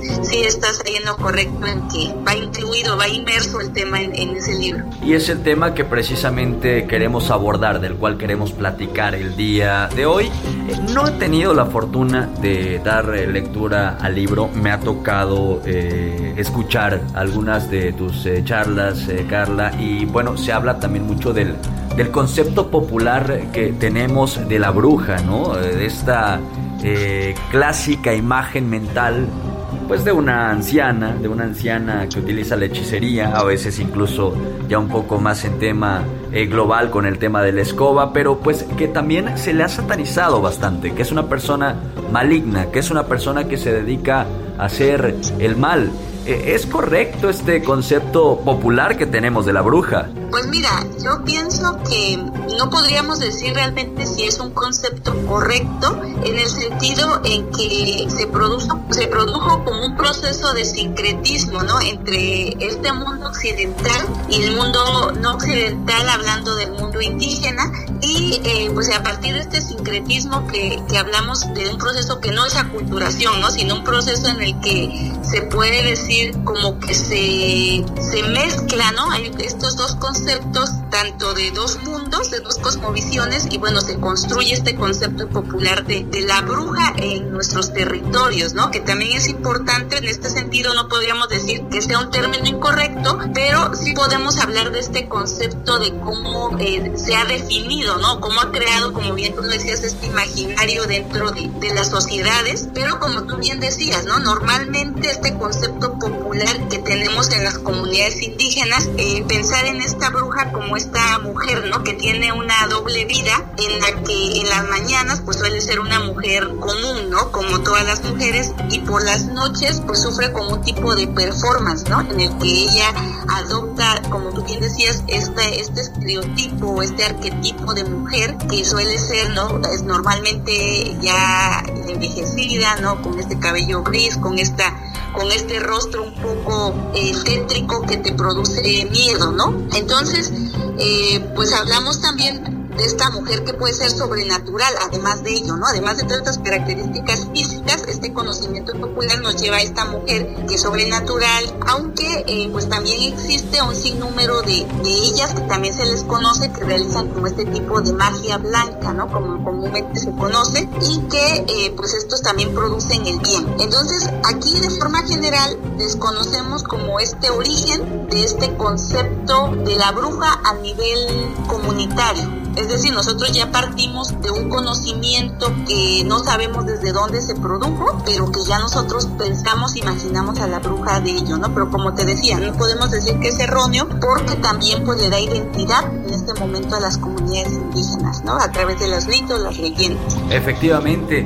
Y bueno, previo al periodo de la colonización, eh, ¿cuál eh, considera, o según estas investigaciones que realiza, eh, cuál pudo haber sido el papel de una bruja? Eh, pues mira, en, en América Latina, de acuerdo a los, a los estudios que he hecho, hay una doctora que se llama Blasquez Graf, que es el profesora en la Autónoma de, México, la UNAM, y ella ha hecho investigaciones muy profundas y ella menciona que, que en América Latina, previo a la colonización, no había este concepto de bruja. Es decir, la bruja fue un concepto traído por los colonizadores. Entonces probablemente ya sabíamos, ¿no? Ya conocemos parte de nuestra historia prehispánica, pues que en América Latina teníamos eh, estas ciertas deidades, ¿no? Como puede ser el dios del agua, ¿no? El dios del sol, que eh, pues también estos colonizadores cuando llegaron a través de estos rituales indígenas que hacían, también los, los asociaron con estos procesos demonológicos, ¿no? Eh, vieron, también notaron que ya muchas mujeres conocían el uso de las hierbas, ¿no? Trataban a las personas con todo este conocimiento ancestral que tenían del uso de la medicina tradicional. Cuando ellos llegaron acá, miraban a las mujeres pensando que tenían este pacto con el demonio, ¿no? Y de ahí, pues algo importante que se da en la colonización es que a partir de estos rituales místicos que notaron los colonizadores, ¿no? De ver que, que ellas tenían esta sabiduría ancestral y también vemos que esto también se, se traslada, ¿no? Análogamente a lo que el cristianismo también maneja a través de los rezos, ¿no? Que no podemos ver un dios, pero existe un ritual. Entonces ellos utilizaron este tipo de ritual que utilizaban también los indígenas para poder colonizarlos y para poder insertar esta idea, ¿no? En esta nueva España. Pero, pero algo que debe quedar claro es que el concepto de bruja, o, mejor dicho, este personaje no existía en, en la, en la Nueva España, ¿no? En los pueblos indígenas, sino fue traído por los colonizadores. Históricamente, Carla, ¿quiénes han sido consideradas como, como brujas? Pues bueno, ahí sí un poco partiendo de, de, estos conceptos de bruja, primeramente, eh, como te decía, fue en el siglo XIV y XVII cuando una persecución masiva de, de brujas y acá principalmente había dos tipos de mujeres, ¿no? Las que eran hechiceras y las brujas. ¿Cómo pasó a ser este concepto de hechiceras a brujas? Ahí es lo interesante, ¿no? Porque las hechiceras pues eran aquellas que tenían este carácter de adivinación, ¿no? Normalmente eran las, las que leían poco el, el- la historia de vida de la persona, conocían a la persona y a partir de ella pues empezaban como a crear estos procesos de, de cómo podían sanar a estas personas. Eh, sin embargo también pues ellos tenían, estas hechiceras eh, hacían, por ejemplo, ya tenían conocimientos de perfumería, ¿no? Ellas a través de, de- del uso de las hierbas ya empezaban a producir esencias y por eso es que en las imágenes que nosotros vemos de las brujas siempre las vemos como un caso, ¿no? Pero normalmente este caso habla de que ellas estaban haciendo este proceso de destilación también de las plantas, pero pues esto tuvo una connotación muy fuerte en el imaginario, ¿no? Y en la alimentación, que ellas fueron las primeras que empezaron a usar todo este concepto de baño María, por ejemplo, que actualmente se usa mucho en la culinaria, ¿no? De, de- de la alimentación, de la gastronomía.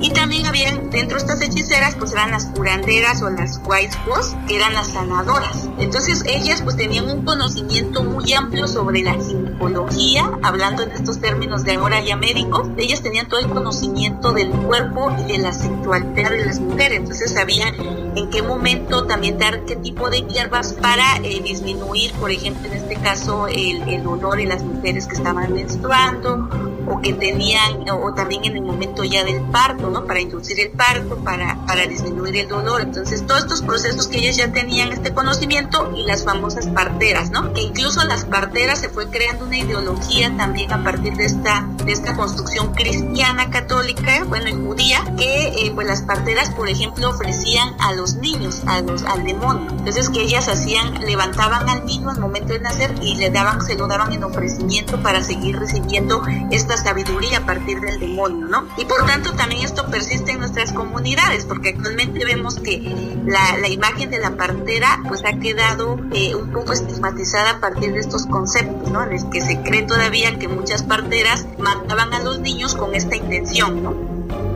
De ofrecérselos a- al demonio. Y acá entonces pasa este concepto de hechicería que es un poco pues más desde la sabiduría al concepto de brujas que ya habla más desde la sexualidad, ¿no? El libertinaje. Aquí se manejan conceptos como el aquelarre, donde se creía que estas mujeres, bueno, este, este conocimiento surgió en España, donde se decía que estas mujeres salían en las noches con los muertos y por tanto eh, ellas también en este agradecimiento hacían ciertas prácticas, ¿no? De reunirse con varios hombres, tener orgías, tener fiestas, tener sexualidad. Entonces esta definición es la que realmente engloba a este término de bruja, ¿no? De esta obediencia a, a este ser que era el demonio.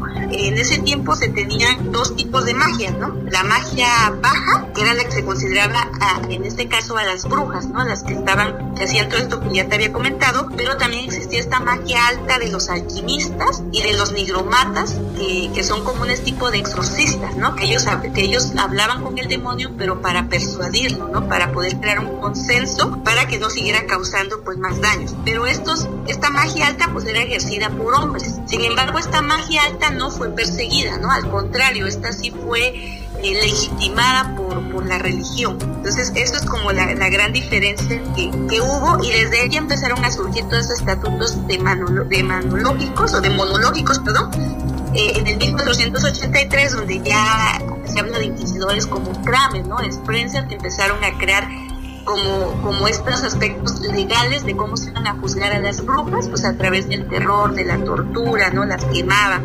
Entonces, estos eran los tipos de, los tipos de, de brujas. Exactamente, así Y es. bueno, vaya que es eh, verdaderamente interesante, ¿no? Eh, el conocer, el tener este tipo de información. Y bueno, me intriga mucho, eh, Carla, sobre todo porque si hablamos de estos eh, poderes, ¿no? Eh, que, que, bueno, que poseían, ¿no? Este conocimiento que, que poseían las mujeres, que poseían, por llamar de alguna forma genérica, eh, las, las brujas. Que bueno, que al final pues termina siendo pues hasta cierto punto una amenaza. ¿Amenaza para quién o por qué, eh, Carla?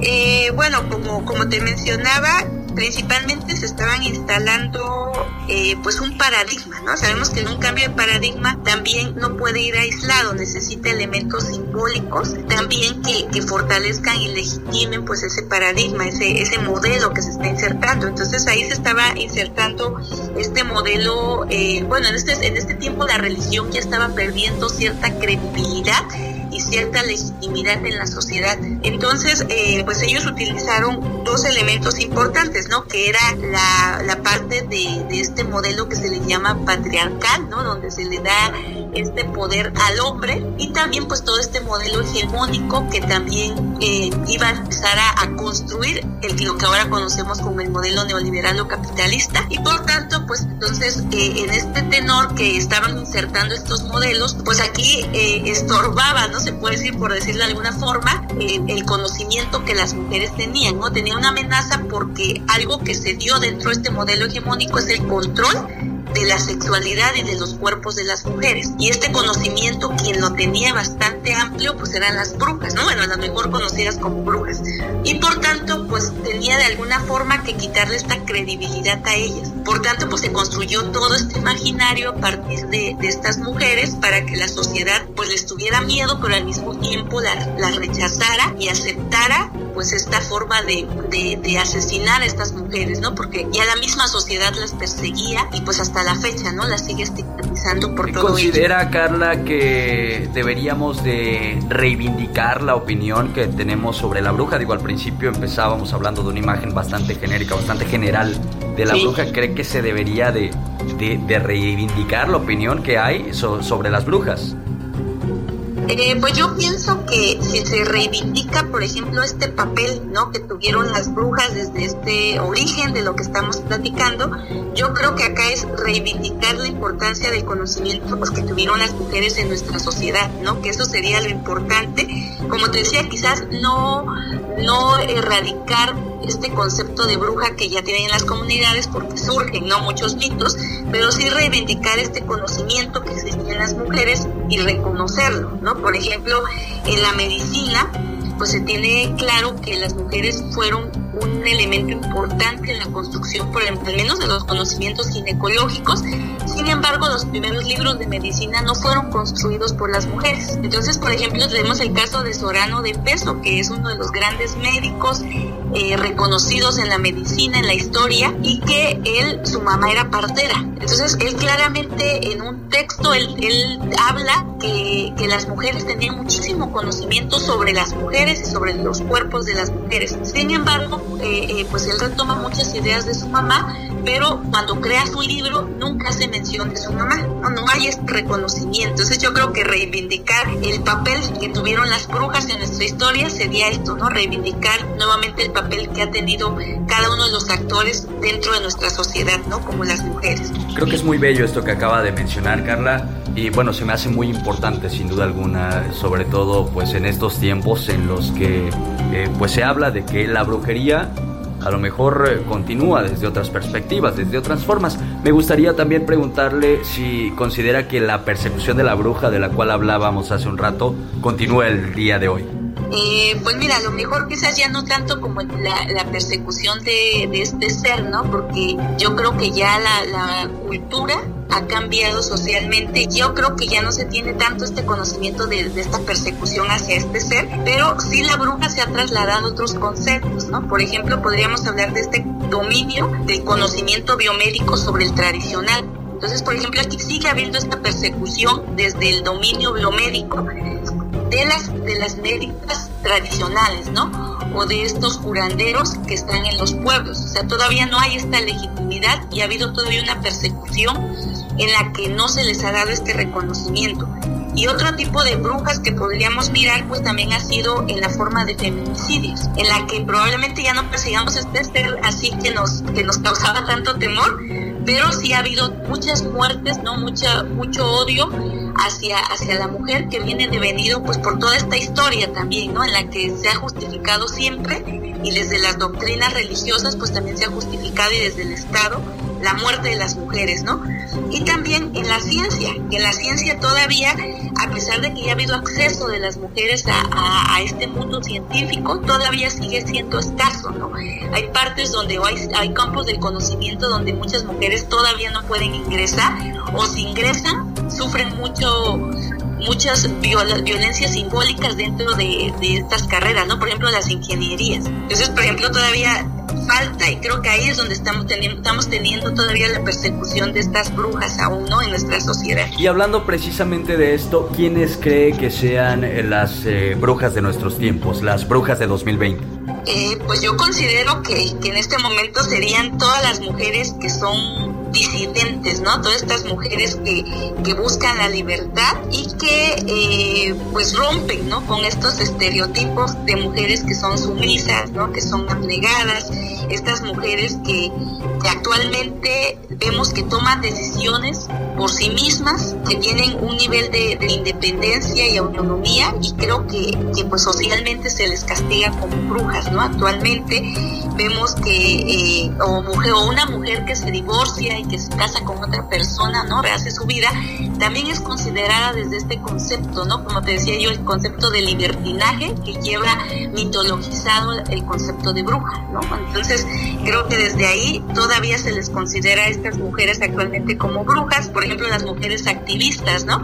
Que desde una cierta forma y las mujeres activistas pues siempre mencionan, ¿no? Somos las brujas también haciendo, tratando de causar este shock un poco social y que también nos lleve pues a preguntarnos un poco sobre el origen de las brujas, ¿no? Y bueno, te decía las científicas, que yo todavía considero que siguen considerándose en, las, en la universidad, en la sociedad, como brujas porque ya son mujeres que no deberían estar haciendo doctorados, ¿no? Sino deberían estar cuidando a los hijos, deberían estar cuidando a los papás, deberían estar eh, atendiendo a los esposos, ¿no? Y bueno, ya dentro de las, de las disciplinas, pues las médicas, ¿no? Las enfermeras que siguen siendo brujas y que eh, pues esta, esta connotación todavía existe socialmente, ¿no? Y por eso es que no ha habido un reconocimiento también de estas profesionales de la salud debido a, todo ello, ¿no? Este imaginario que tenemos de las mujeres también. Carla, eh, ¿dónde podemos eh, obtener más información? ¿Dónde podemos ver tus eh, publicaciones? No sé si hay alguna página de redes sociales que, que, nos quieras compartir. Sobre todo para toda la gente, bueno, que quiera seguir aprendiendo y hablando sobre brujas. Sí, eh, bueno, pues yo tengo una página que se llama Descolonizar Enfermería y desde ahí pues se tratan un poco todos estos temas que han colonizado, ¿no? Valga la redundancia, eh, pues también nuestros imaginarios desde la salud, ¿no? Cómo la concebimos y desde ahí pues se trata algunos temas de las brujas, pero también yo les recomendaría leer eh, a Silvia Federici.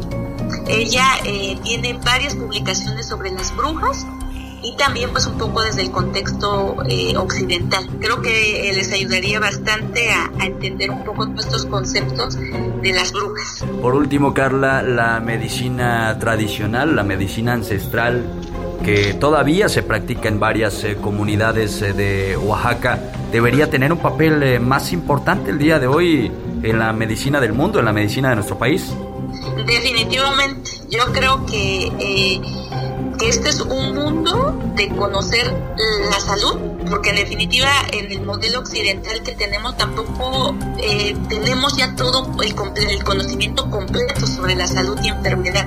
O sea, tenemos una parte, ¿no? Que todo lo hemos llevado hacia, hacia la medicalización, pero eh, creo que estos conocimientos ancestrales pues han persistido desde la época prehispánica hasta la fecha y sabemos que ellos pues no tienen los mismos modelos para evidenciar, ¿no? Se puede decir el conocimiento porque no utilizan todo este modelo científicos que se utiliza en la medicina o en las ciencias de la salud, pero ellos empíricamente siguen eh, teniendo esta eh, inserción dentro de la sociedad, esta aceptación, esta legitimidad que también les ha dado este carácter como médicos tradicionales y que no son netamente como podemos pensarlo ignorantes, ¿no? Porque desde el mundo occidental decimos es que ellos utilizan cualquier hierba, ellos conocen el cuerpo desde eh, lo que se dice eh, que es frío, que es caliente, ejemplo, ¿no? Cuando dar una hierba que, que no contraste con estos elementos y que creo que ellos pues son libres, son agentes también de la sociedad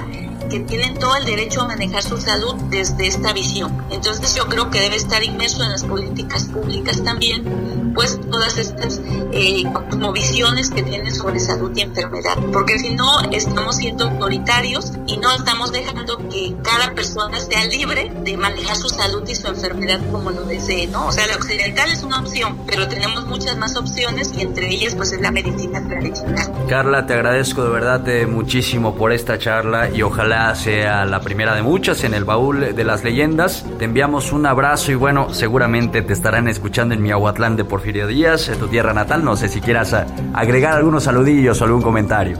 Eh, pues mandarles muchos saludos a, a toda la, la comunidad de Miahuatlán y a seguirlos invitando a, a vivir estas tradiciones que son nuestras, ¿no? A no, a no eh, romperlas. Probablemente te decía, podemos, lograr este sincretismo, ¿no? Podemos meter algunos conceptos de Halloween que ya están entrando, pero sin apartarnos de nuestras tradiciones, porque esto es lo que nos da identidad, nos da pertenencia también y, pues nos, nos, nos forma, no es parte de nuestra vida. Entonces, a seguirlos invitando a, a ser parte de estas tradiciones y agradecerte a ti, Tomás, la, eh, pues la participación que me das en esta en este evento que tú tienes no y, que- y felicitarte también por seguir promocionando estas actividades que, que las que son tan necesarias para nuestros para nuestros pueblos para nuestro país nuestra sociedad Gracias, pero los agradecidos somos nosotros por tan hermosa charla. De verdad, te lo agradecemos infinitamente y te enviamos un,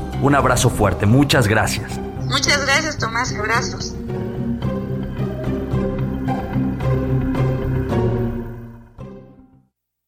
El baúl de las leyendas.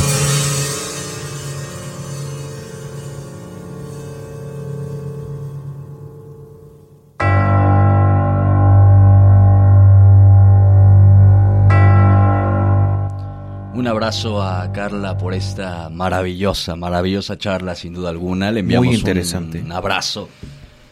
Un saludo, un abrazo y un agradecimiento. Híjole, de estas cosas se, se nutre, se nutre mucho el baúl de las leyendas. Así muy que- interesante su postura, muy interesante todo lo que nos comparte.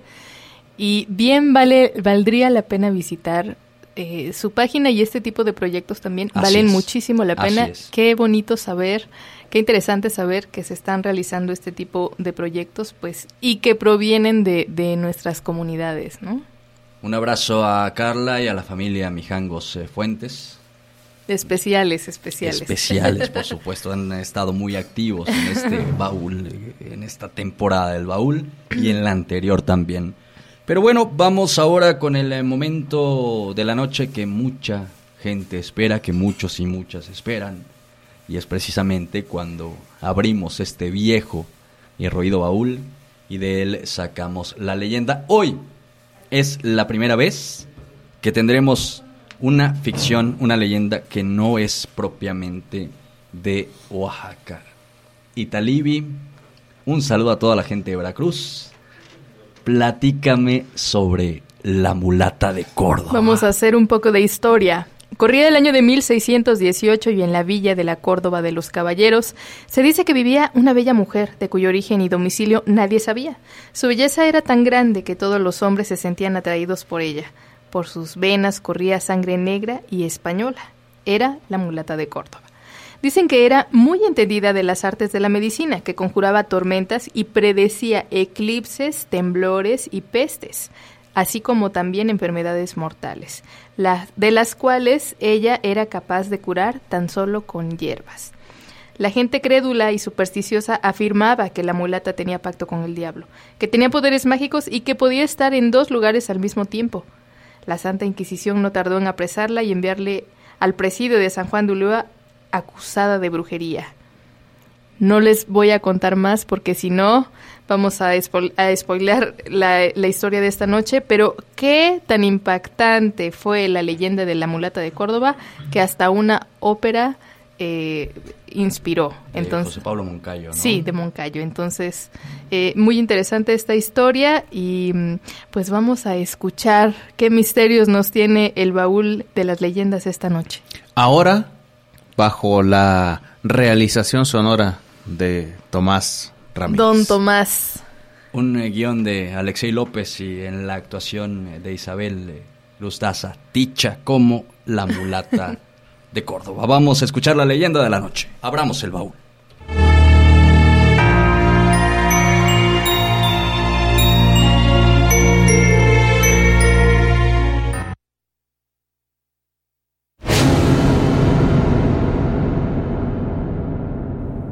Apaga la luz. Enciende las velas. Abramos el baúl. Y que salgan las leyendas. El baúl de las leyendas.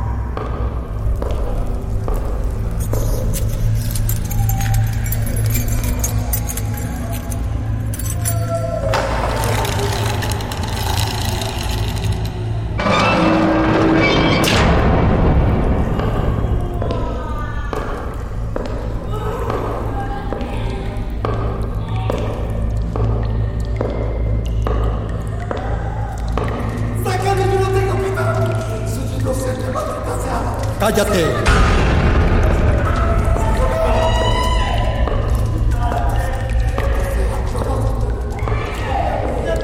A la esquina.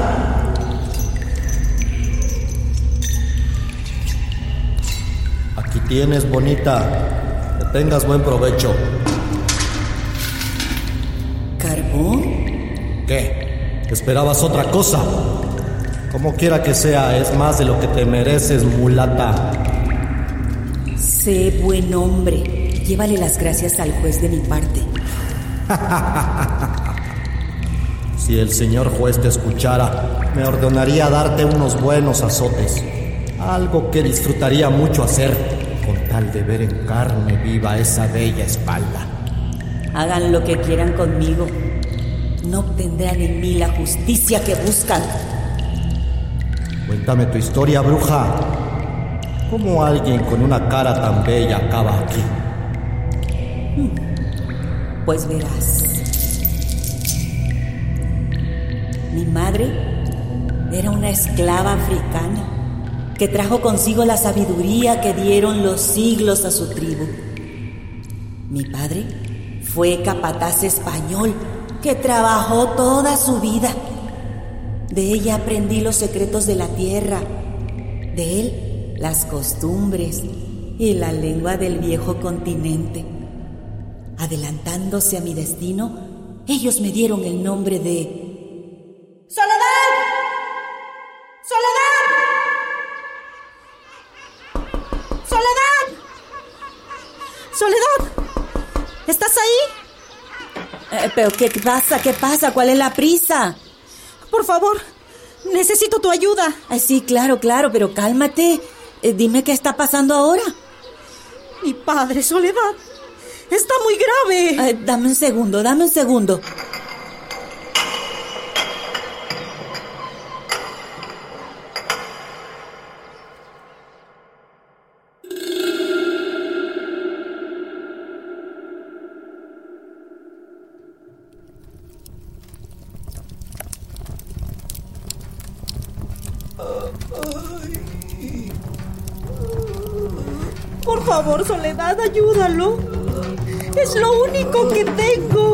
Calma, calma, todo, todo estará bien, todo estará bien. A ver, necesito que se calme. Eh, le voy a dar su medicina. Por favor, páseme, páseme ese bullet. Cálmese. Con calma. Tome, tome, tome. Eso es. De uno solo. Muy bien.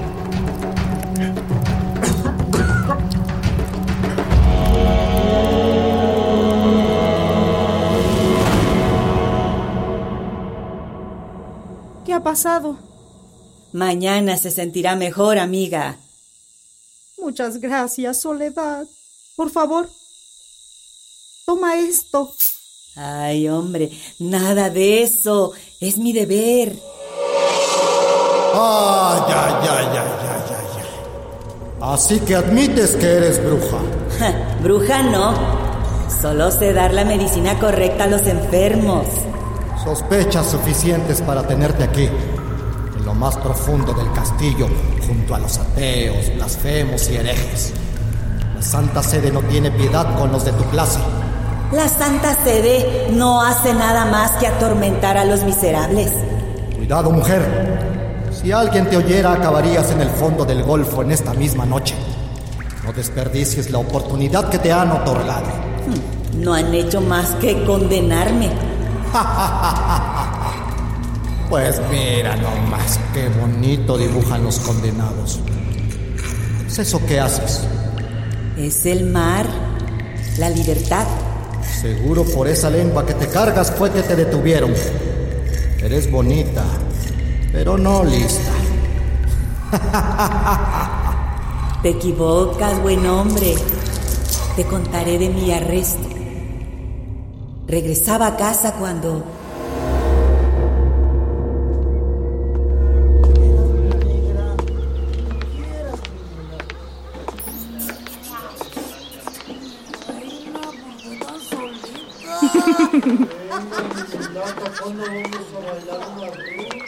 ¡Negrita! Oh,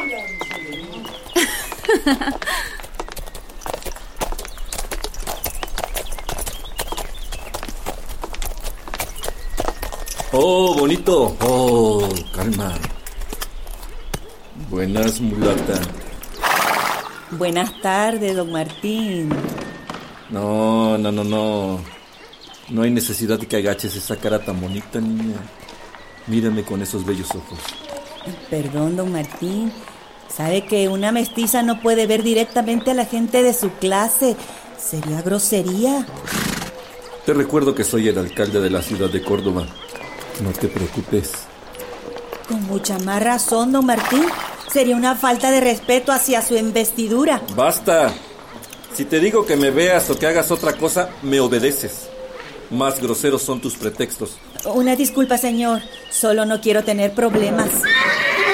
Oh, bonito, tranquilo. Oh, Con permiso.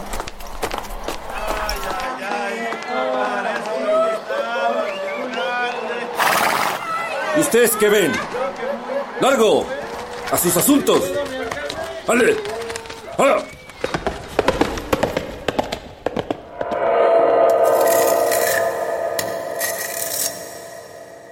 Si estoy aquí es por don Martín de Ocaña.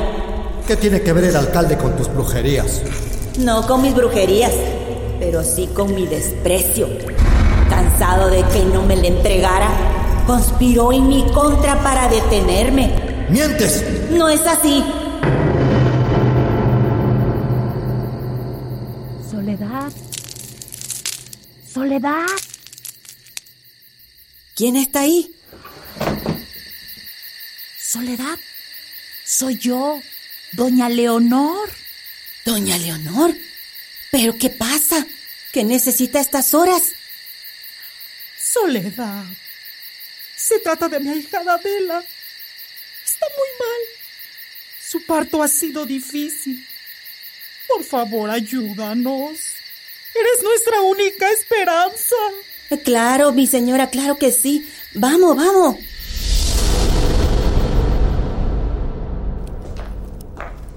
Adelante, Soledad, por favor. ¿Por dónde? ¿Por dónde? De este lado, mujer.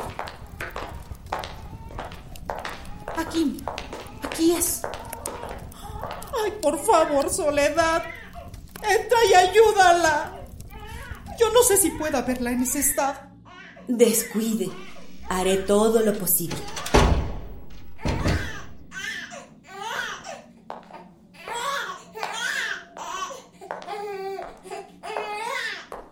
Tranquilo, tranquilo. Todo va a estar bien, mi nene. Espérame aquí tantito. Eso es. Ahora vamos a auxiliar a tu mami. ¡Mi madre! ¡Esta mujer lleva horas muerta! Sean todos testigos. Esta mujer ha matado a la madre para robarle a su hijo y utilizarlo como un sacrificio. Así ha sido, alcalde. Esta bruja se ha aprovechado de la necesidad de una partera para mi ahijada. Se ha metido a su casa y la ha matado en el parto. Oficiales, llévenla al puerto para que sea juzgada por el sabio tribunal de la Santa Inquisición. ¿Qué?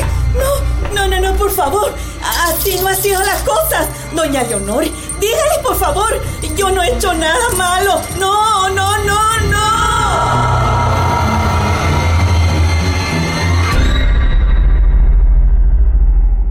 Si ha sido una trampa, ¿por qué no lo mencionaste? Claro que lo hice, pero ¿qué haría mi palabra contra la del alcalde y la comerciante más rica de la ciudad? Traigo la condena desde que nací, mi negro, solo por no ser de alta cuna. En eso tienes razón. Pero aunque tu sangre no sea pura, tu talento no deja dudas. Mira qué bonito barco estás pintando. Gracias, amable carcelero. Estoy terminando la que quizás sea mi última obra. Antes de que la termines, cuéntame qué pasó después, mulatita.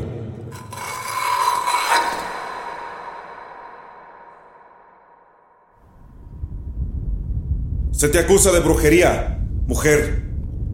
En mi experiencia, aquellas que se dicen brujas han pactado con el demonio para aprender a manejar las artes oscuras.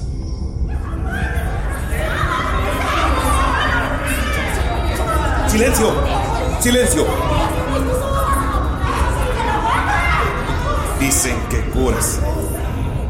¿Utilizas la hechicería o el vudú para tus curaciones? ¿Qué dices de tus acusaciones? Lo niego, señoría. No es así. ¿Niegas que te dedicas a curar enfermos? ¿A atender embarazadas y a curar las heridas de los esclavos? Eso sí lo hago, señoría, pero no utilizo las artes oscuras para ello. Entonces, explícame, ¿qué es lo que haces? Mi madre me ha enseñado el arte de la curación, las propiedades de las plantas y las medicinas. Los años me han enseñado a identificar enfermedades y cómo y con quién utilizar todo eso. En tu casa se han encontrado extraños frascos de diferentes tamaños. Algunos huelen muy mal. Toda mi medicina viene de las plantas y no todas tienen el olor de las rosas.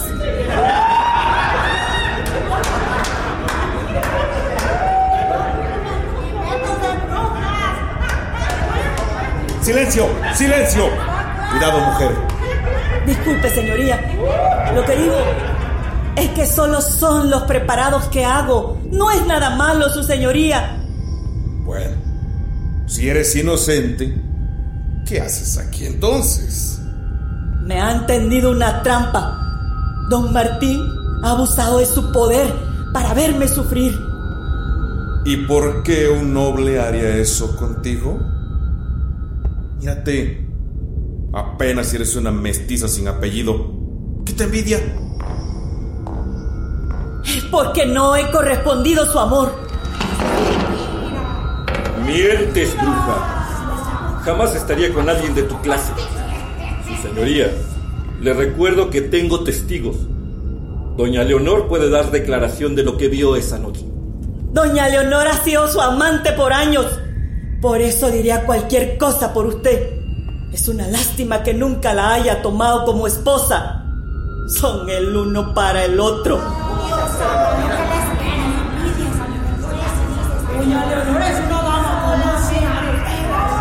¡Silencio! Por favor, silencio. Son graves tus acusaciones hacia el alcalde. Pero dime, ¿tienes algo que pruebe que esto no es más que una venganza? Pues, pues yo... Ja, me lo suponía. Así que haré lo siguiente. Es bien sabido que las brujas no necesitan más que carbón para alimentarse. Así que te encerraré los próximos días en el fuerte. No probarás más alimento que este. Si el carbón te mata o mueres de hambre, entrarás al reino de Dios como una mártir a la que el Señor acogerá eternamente. Si logras sobrevivir más de una semana, comprobarás tu pacto con el demonio y te quemaré en la hoguera. Cualquiera que fuera el caso, habrá justicia. Llévenla a su celda. No, no, no, no, por favor, por favor, su señoría, tenga piedad, tenga piedad de esta pobre mujer, por favor, piedad, piedad.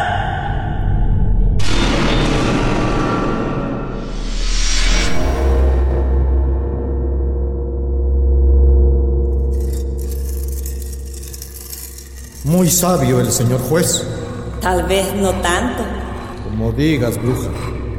Te veo mañana cuando venga a darte una nueva ración de tu negra comida. Te equivoca, carcelero. Mañana, mañana ya no estaré aquí. Como digas. ¿Y a dónde tienes pensado ir? Me da gusto que lo pregunte. Quiero que observes muy bien este dibujo. Ve el mar que he dibujado. ¿Pero qué sucede? Observa las velas del barco sobre la pared. No, no, no, no puede ser. ¿Me ves a mí? Pues observa bien, porque esta será la última vez que alguien me verá con este rostro.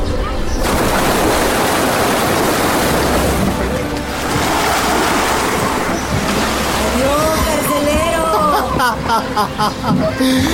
¡Mulata! ¡Adiós! ¡Adiós, mulata! ¡Muy bello barco! ¡Adiós, bonita! ¡Adiós! ¡Que los vientos sean favorables! ¡Adiós, mulata!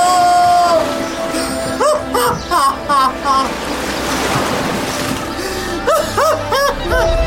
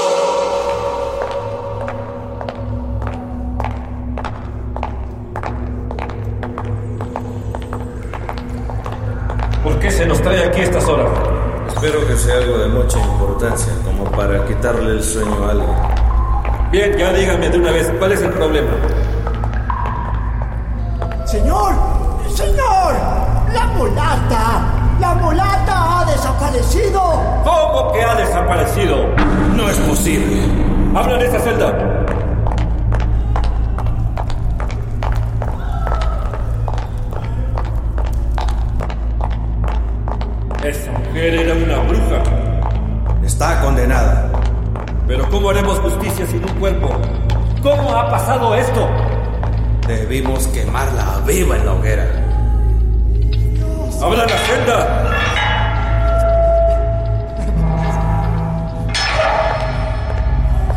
¿Y este quién es? Es el carcelero. El único testigo. ¡Eh, tú! Dime, ¿qué ha pasado? Olvídelo, Martín. Ya de nada sirve. Ese hombre se ha vuelto loco. Mulata, llévame tu barco. Adiós.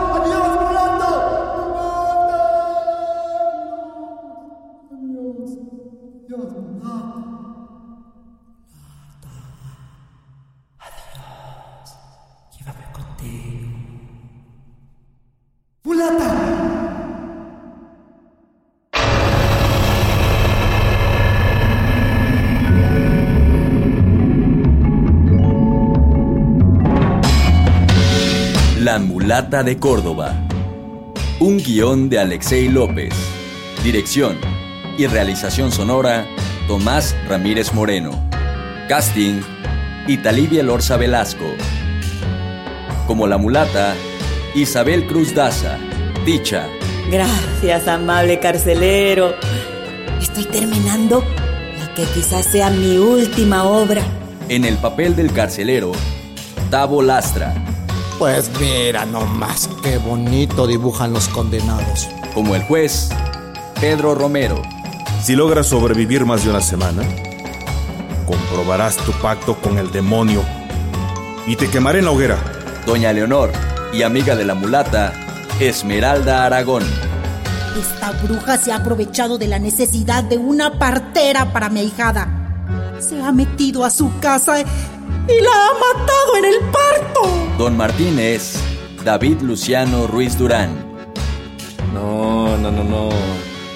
No hay necesidad de que agaches esa cara tan bonita, niña. Mírame con esos bellos ojos. Una libre adaptación del Baúl de las Leyendas. Todas nuestras ficciones sonoras están basadas en la tradición oral de los pueblos de México.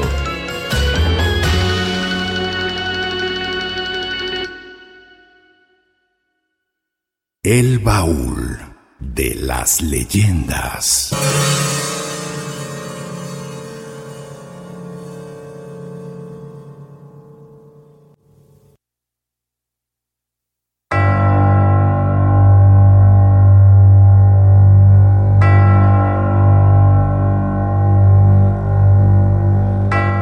Bueno, espero que esta incursión en leyendas de otras entidades federativas les haya agradado. Próximamente tendremos más de otros estados de la República Mexicana. Pueden candidatearlas, por supuesto. En esta ocasión abrimos con una leyenda muy bonita, sin duda alguna, muy, muy bonita. Muy la bella. mulata de Córdoba. Y una magistral realización sonora de, de usted, señor. Gracias. No deja, de, no deja de sorprenderme año con año. ¿eh? No, pero también están poniendo la vara muy alta, chicos. ¿Qué va a ser? ¿Qué va a ser el próximo año, por favor? ¿Se acuerdan que el año pasado nos hacíamos la misma pregunta? Pues a ver qué va a salir el próximo año. El baúl decidirá. El baúl decidirá qué va a salir el próximo año. Y a ver de a cómo nos tocan las leyendas. Muchísimas gracias a toda la gente que se está comunicando para felicitar eh, al Baúl de las Leyendas por este trabajo. La verdad es que es un trabajo en equipo con extraordinarias personas que cada quien teje y borda Claro, claro. Con, con finísimo empeño su trabajo. Guionista, ¿no? Eh, todos quienes nos dedicamos a hacer la realización sonora de toda esta serie de leyendas que salen año con año del baúl. Un abrazo para todos y de verdad te agradecemos mucho que este trabajo fue sea bien redituado, sobre todo pues de pues todos estos comentarios de la gente, ¿no? Que es lo más bello para nosotros.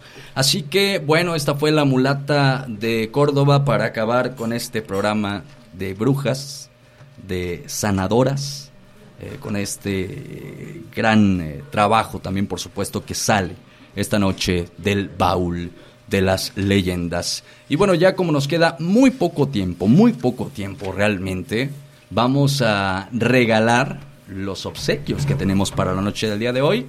Y se va primero las kombuchitas, la sidra de fuego, que son precisamente eh, pues productos sanadores también precisamente de nuestros amigos de Alma Natural. Yo les invito a que los sigan en Facebook, de verdad, síganlos porque tienen productos verdaderamente maravillosos y estos eh, e- este jengibre, jengibre cristalizado que tiene muchísimas propiedades también y pues nos ayuda mucho sobre todo al sistema inmunológico. Ahora, vaya que lo necesitamos En muchísimo. este tiempo precisamente es donde más se necesita, así que vayas a dar una vueltecita por la página de Alma Natural, denles like y yo creo que también si usted tiene duda de cómo consumir algún producto para mejorar su sistema inmunológico o cualquier o el uso que se le debe dar a los productos, pues seguramente los amigos de Alma Natural estarán También dando... unos bálsamos en este paquetito, Ah, ¿verdad? mira. Unos bálsamos, sí, efectivamente. Oye, Sí, está que, muy pues, está completo muy este paquete. completo. Qué envidia les tenemos leyenderos y leyenderas porque nosotros no podemos participar.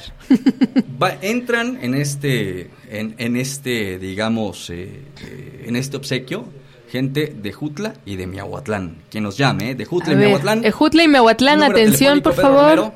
951-307-9141. A ver a la primera persona que nos llame y nos diga cómo se llama la mulata de Córdoba. ¿Cuál era su nombre real? A esta persona le vamos a regalar estas kombuchitas, los bálsamos y el jengibre cristalizado. A ver, ahí Ya está hay la llamada. A ver, adelante. ¿A quién tenemos ahí en la línea? Hola. No, nos colgaron, nos colgaron. Bueno. Ay, bueno. Esperamos llamada a la primera persona que nos diga cómo Se arrepintió. llama la mulata, cuál es el nombre real de la mulata de Córdoba. ¿A quién tenemos Bueno. ahí en la línea? Bueno, Hola. Hola, este, sí. a Isaac. ¿Cómo? Bueno, buenas noches. Hablo para lo de Isaac.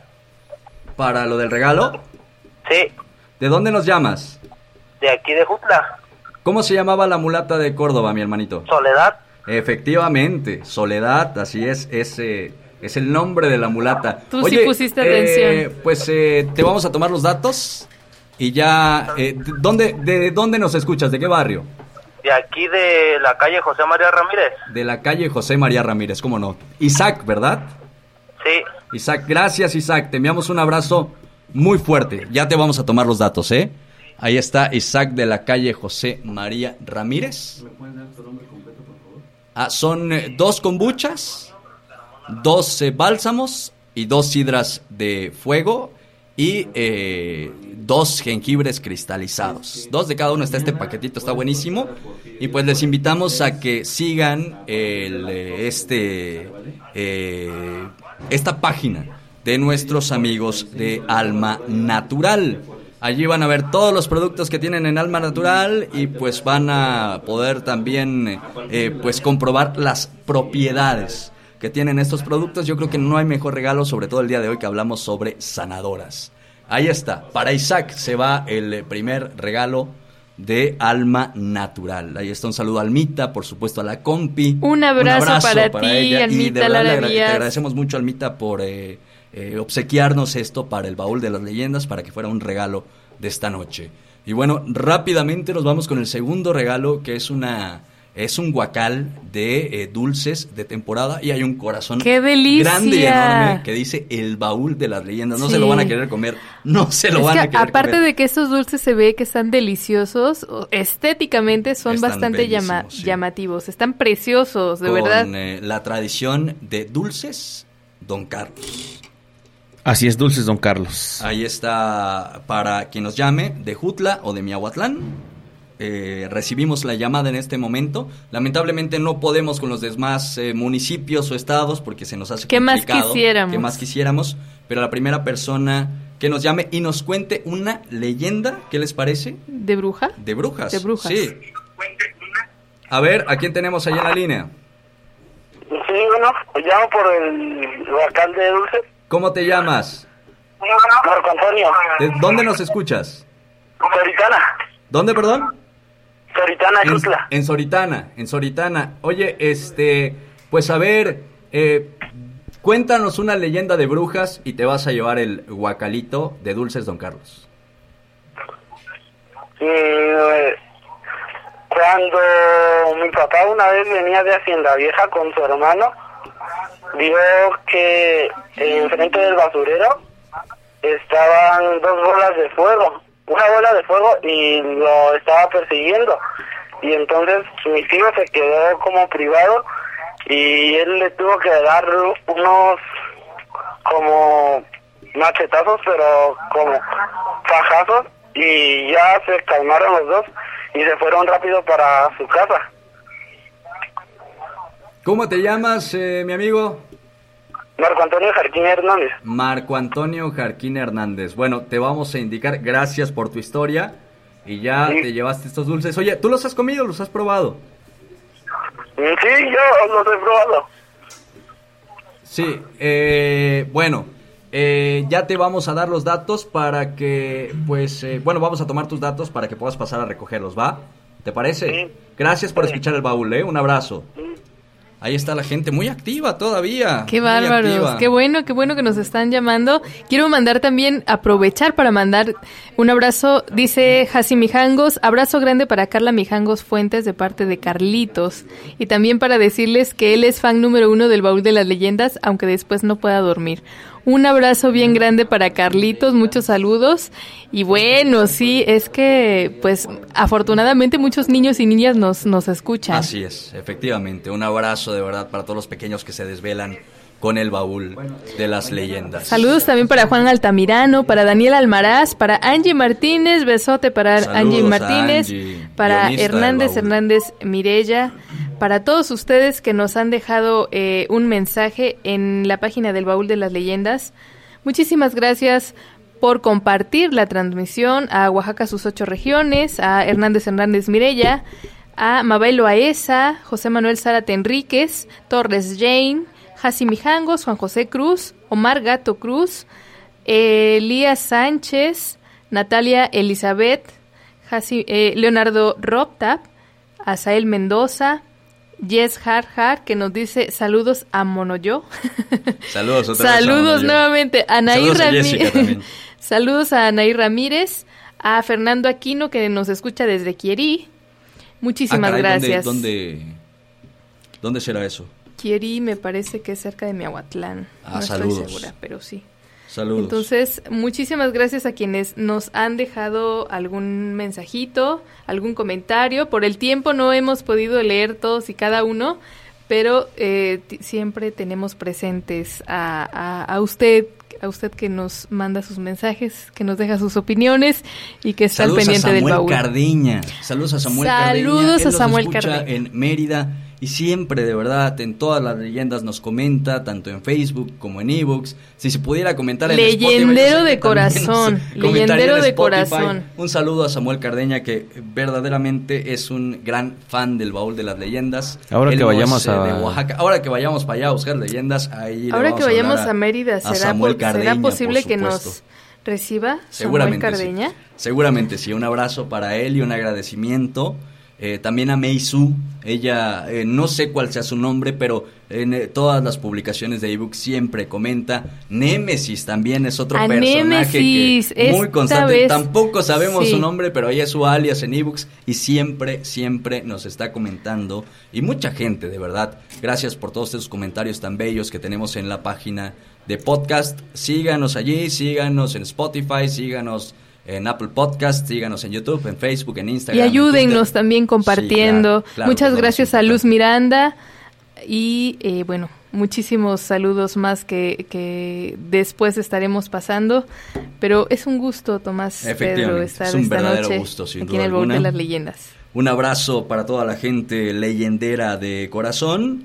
También desde la Ciudad de México nos están escuchando, qué barbaridad. A toda la gente que, a Daniel Almaraz, a todos quienes nos escriben, quienes nos escuchan. A Julio Medina, que nos está escuchando desde casa, un abrazo, un saludo muy grande para él. Y bueno, con esto lamentablemente ya tenemos que despedirnos porque ya es hora. Pedro Romero, muchas gracias por una noche más de baúl. Una noche de las más bellas que se han vivido en el baúl de las leyendas. Hablamos de tradición, hablamos de las brujas, tuvimos una ficción maravillosa, una leyenda muy bonita y bueno, espero que mañana en nuestro último programa de la temporada 2020 ¿Cómo podamos crees? contar con pues, la escucha de todos quienes están detrás de sus radios. Muchas Mañana gracias. cerramos temporada, Pedro. Gracias a ti por todo el trabajo, por todo el esfuerzo y por toda la dedicación que pones a este programa. Lo mismo, Ita, te agradezco mucho y bueno, no nos queda más ya esta noche que despedirnos. Nos despedimos con una sonrisa en el rostro después de haber visto la respuesta de la gente. Eh, yo quiero agradecer a mi familia, a Sandro, a Shomara, que me están escuchando desde casa. Eh, muchas gracias porque este tipo de proyectos no sería posible sin el apoyo de las familias. Entonces, muchísimas gracias a quienes nos apoyan. Y eh, pues nada, les deseo dulces sueños y muchísimas gracias familia leyendera por estar al pendiente de este programa. A los fans en vivo de la noche, a Julio y Anita, gracias por acompañarnos también, por supuesto. Echemos aplausos todos, claro, cómo no, aquí están en el estudio del baúl. Gracias de verdad por acompañarnos. Y con esto, eh, pues eh, nos vamos. Eh, gracias, es un honor de verdad haber estado con ustedes esta noche de Baúl de las Leyendas. Esperamos que este programa les haya gustado tanto como a nosotros. El día de mañana cerramos baúl y vamos a tener línea abierta. Preparen sus leyendas porque mañana podrán llamarnos y estaremos recibiendo todas las llamadas en la línea telefónica. Yo soy Tomás Ramírez Moreno y esto fue El, El baúl de las leyendas. Hasta la próxima.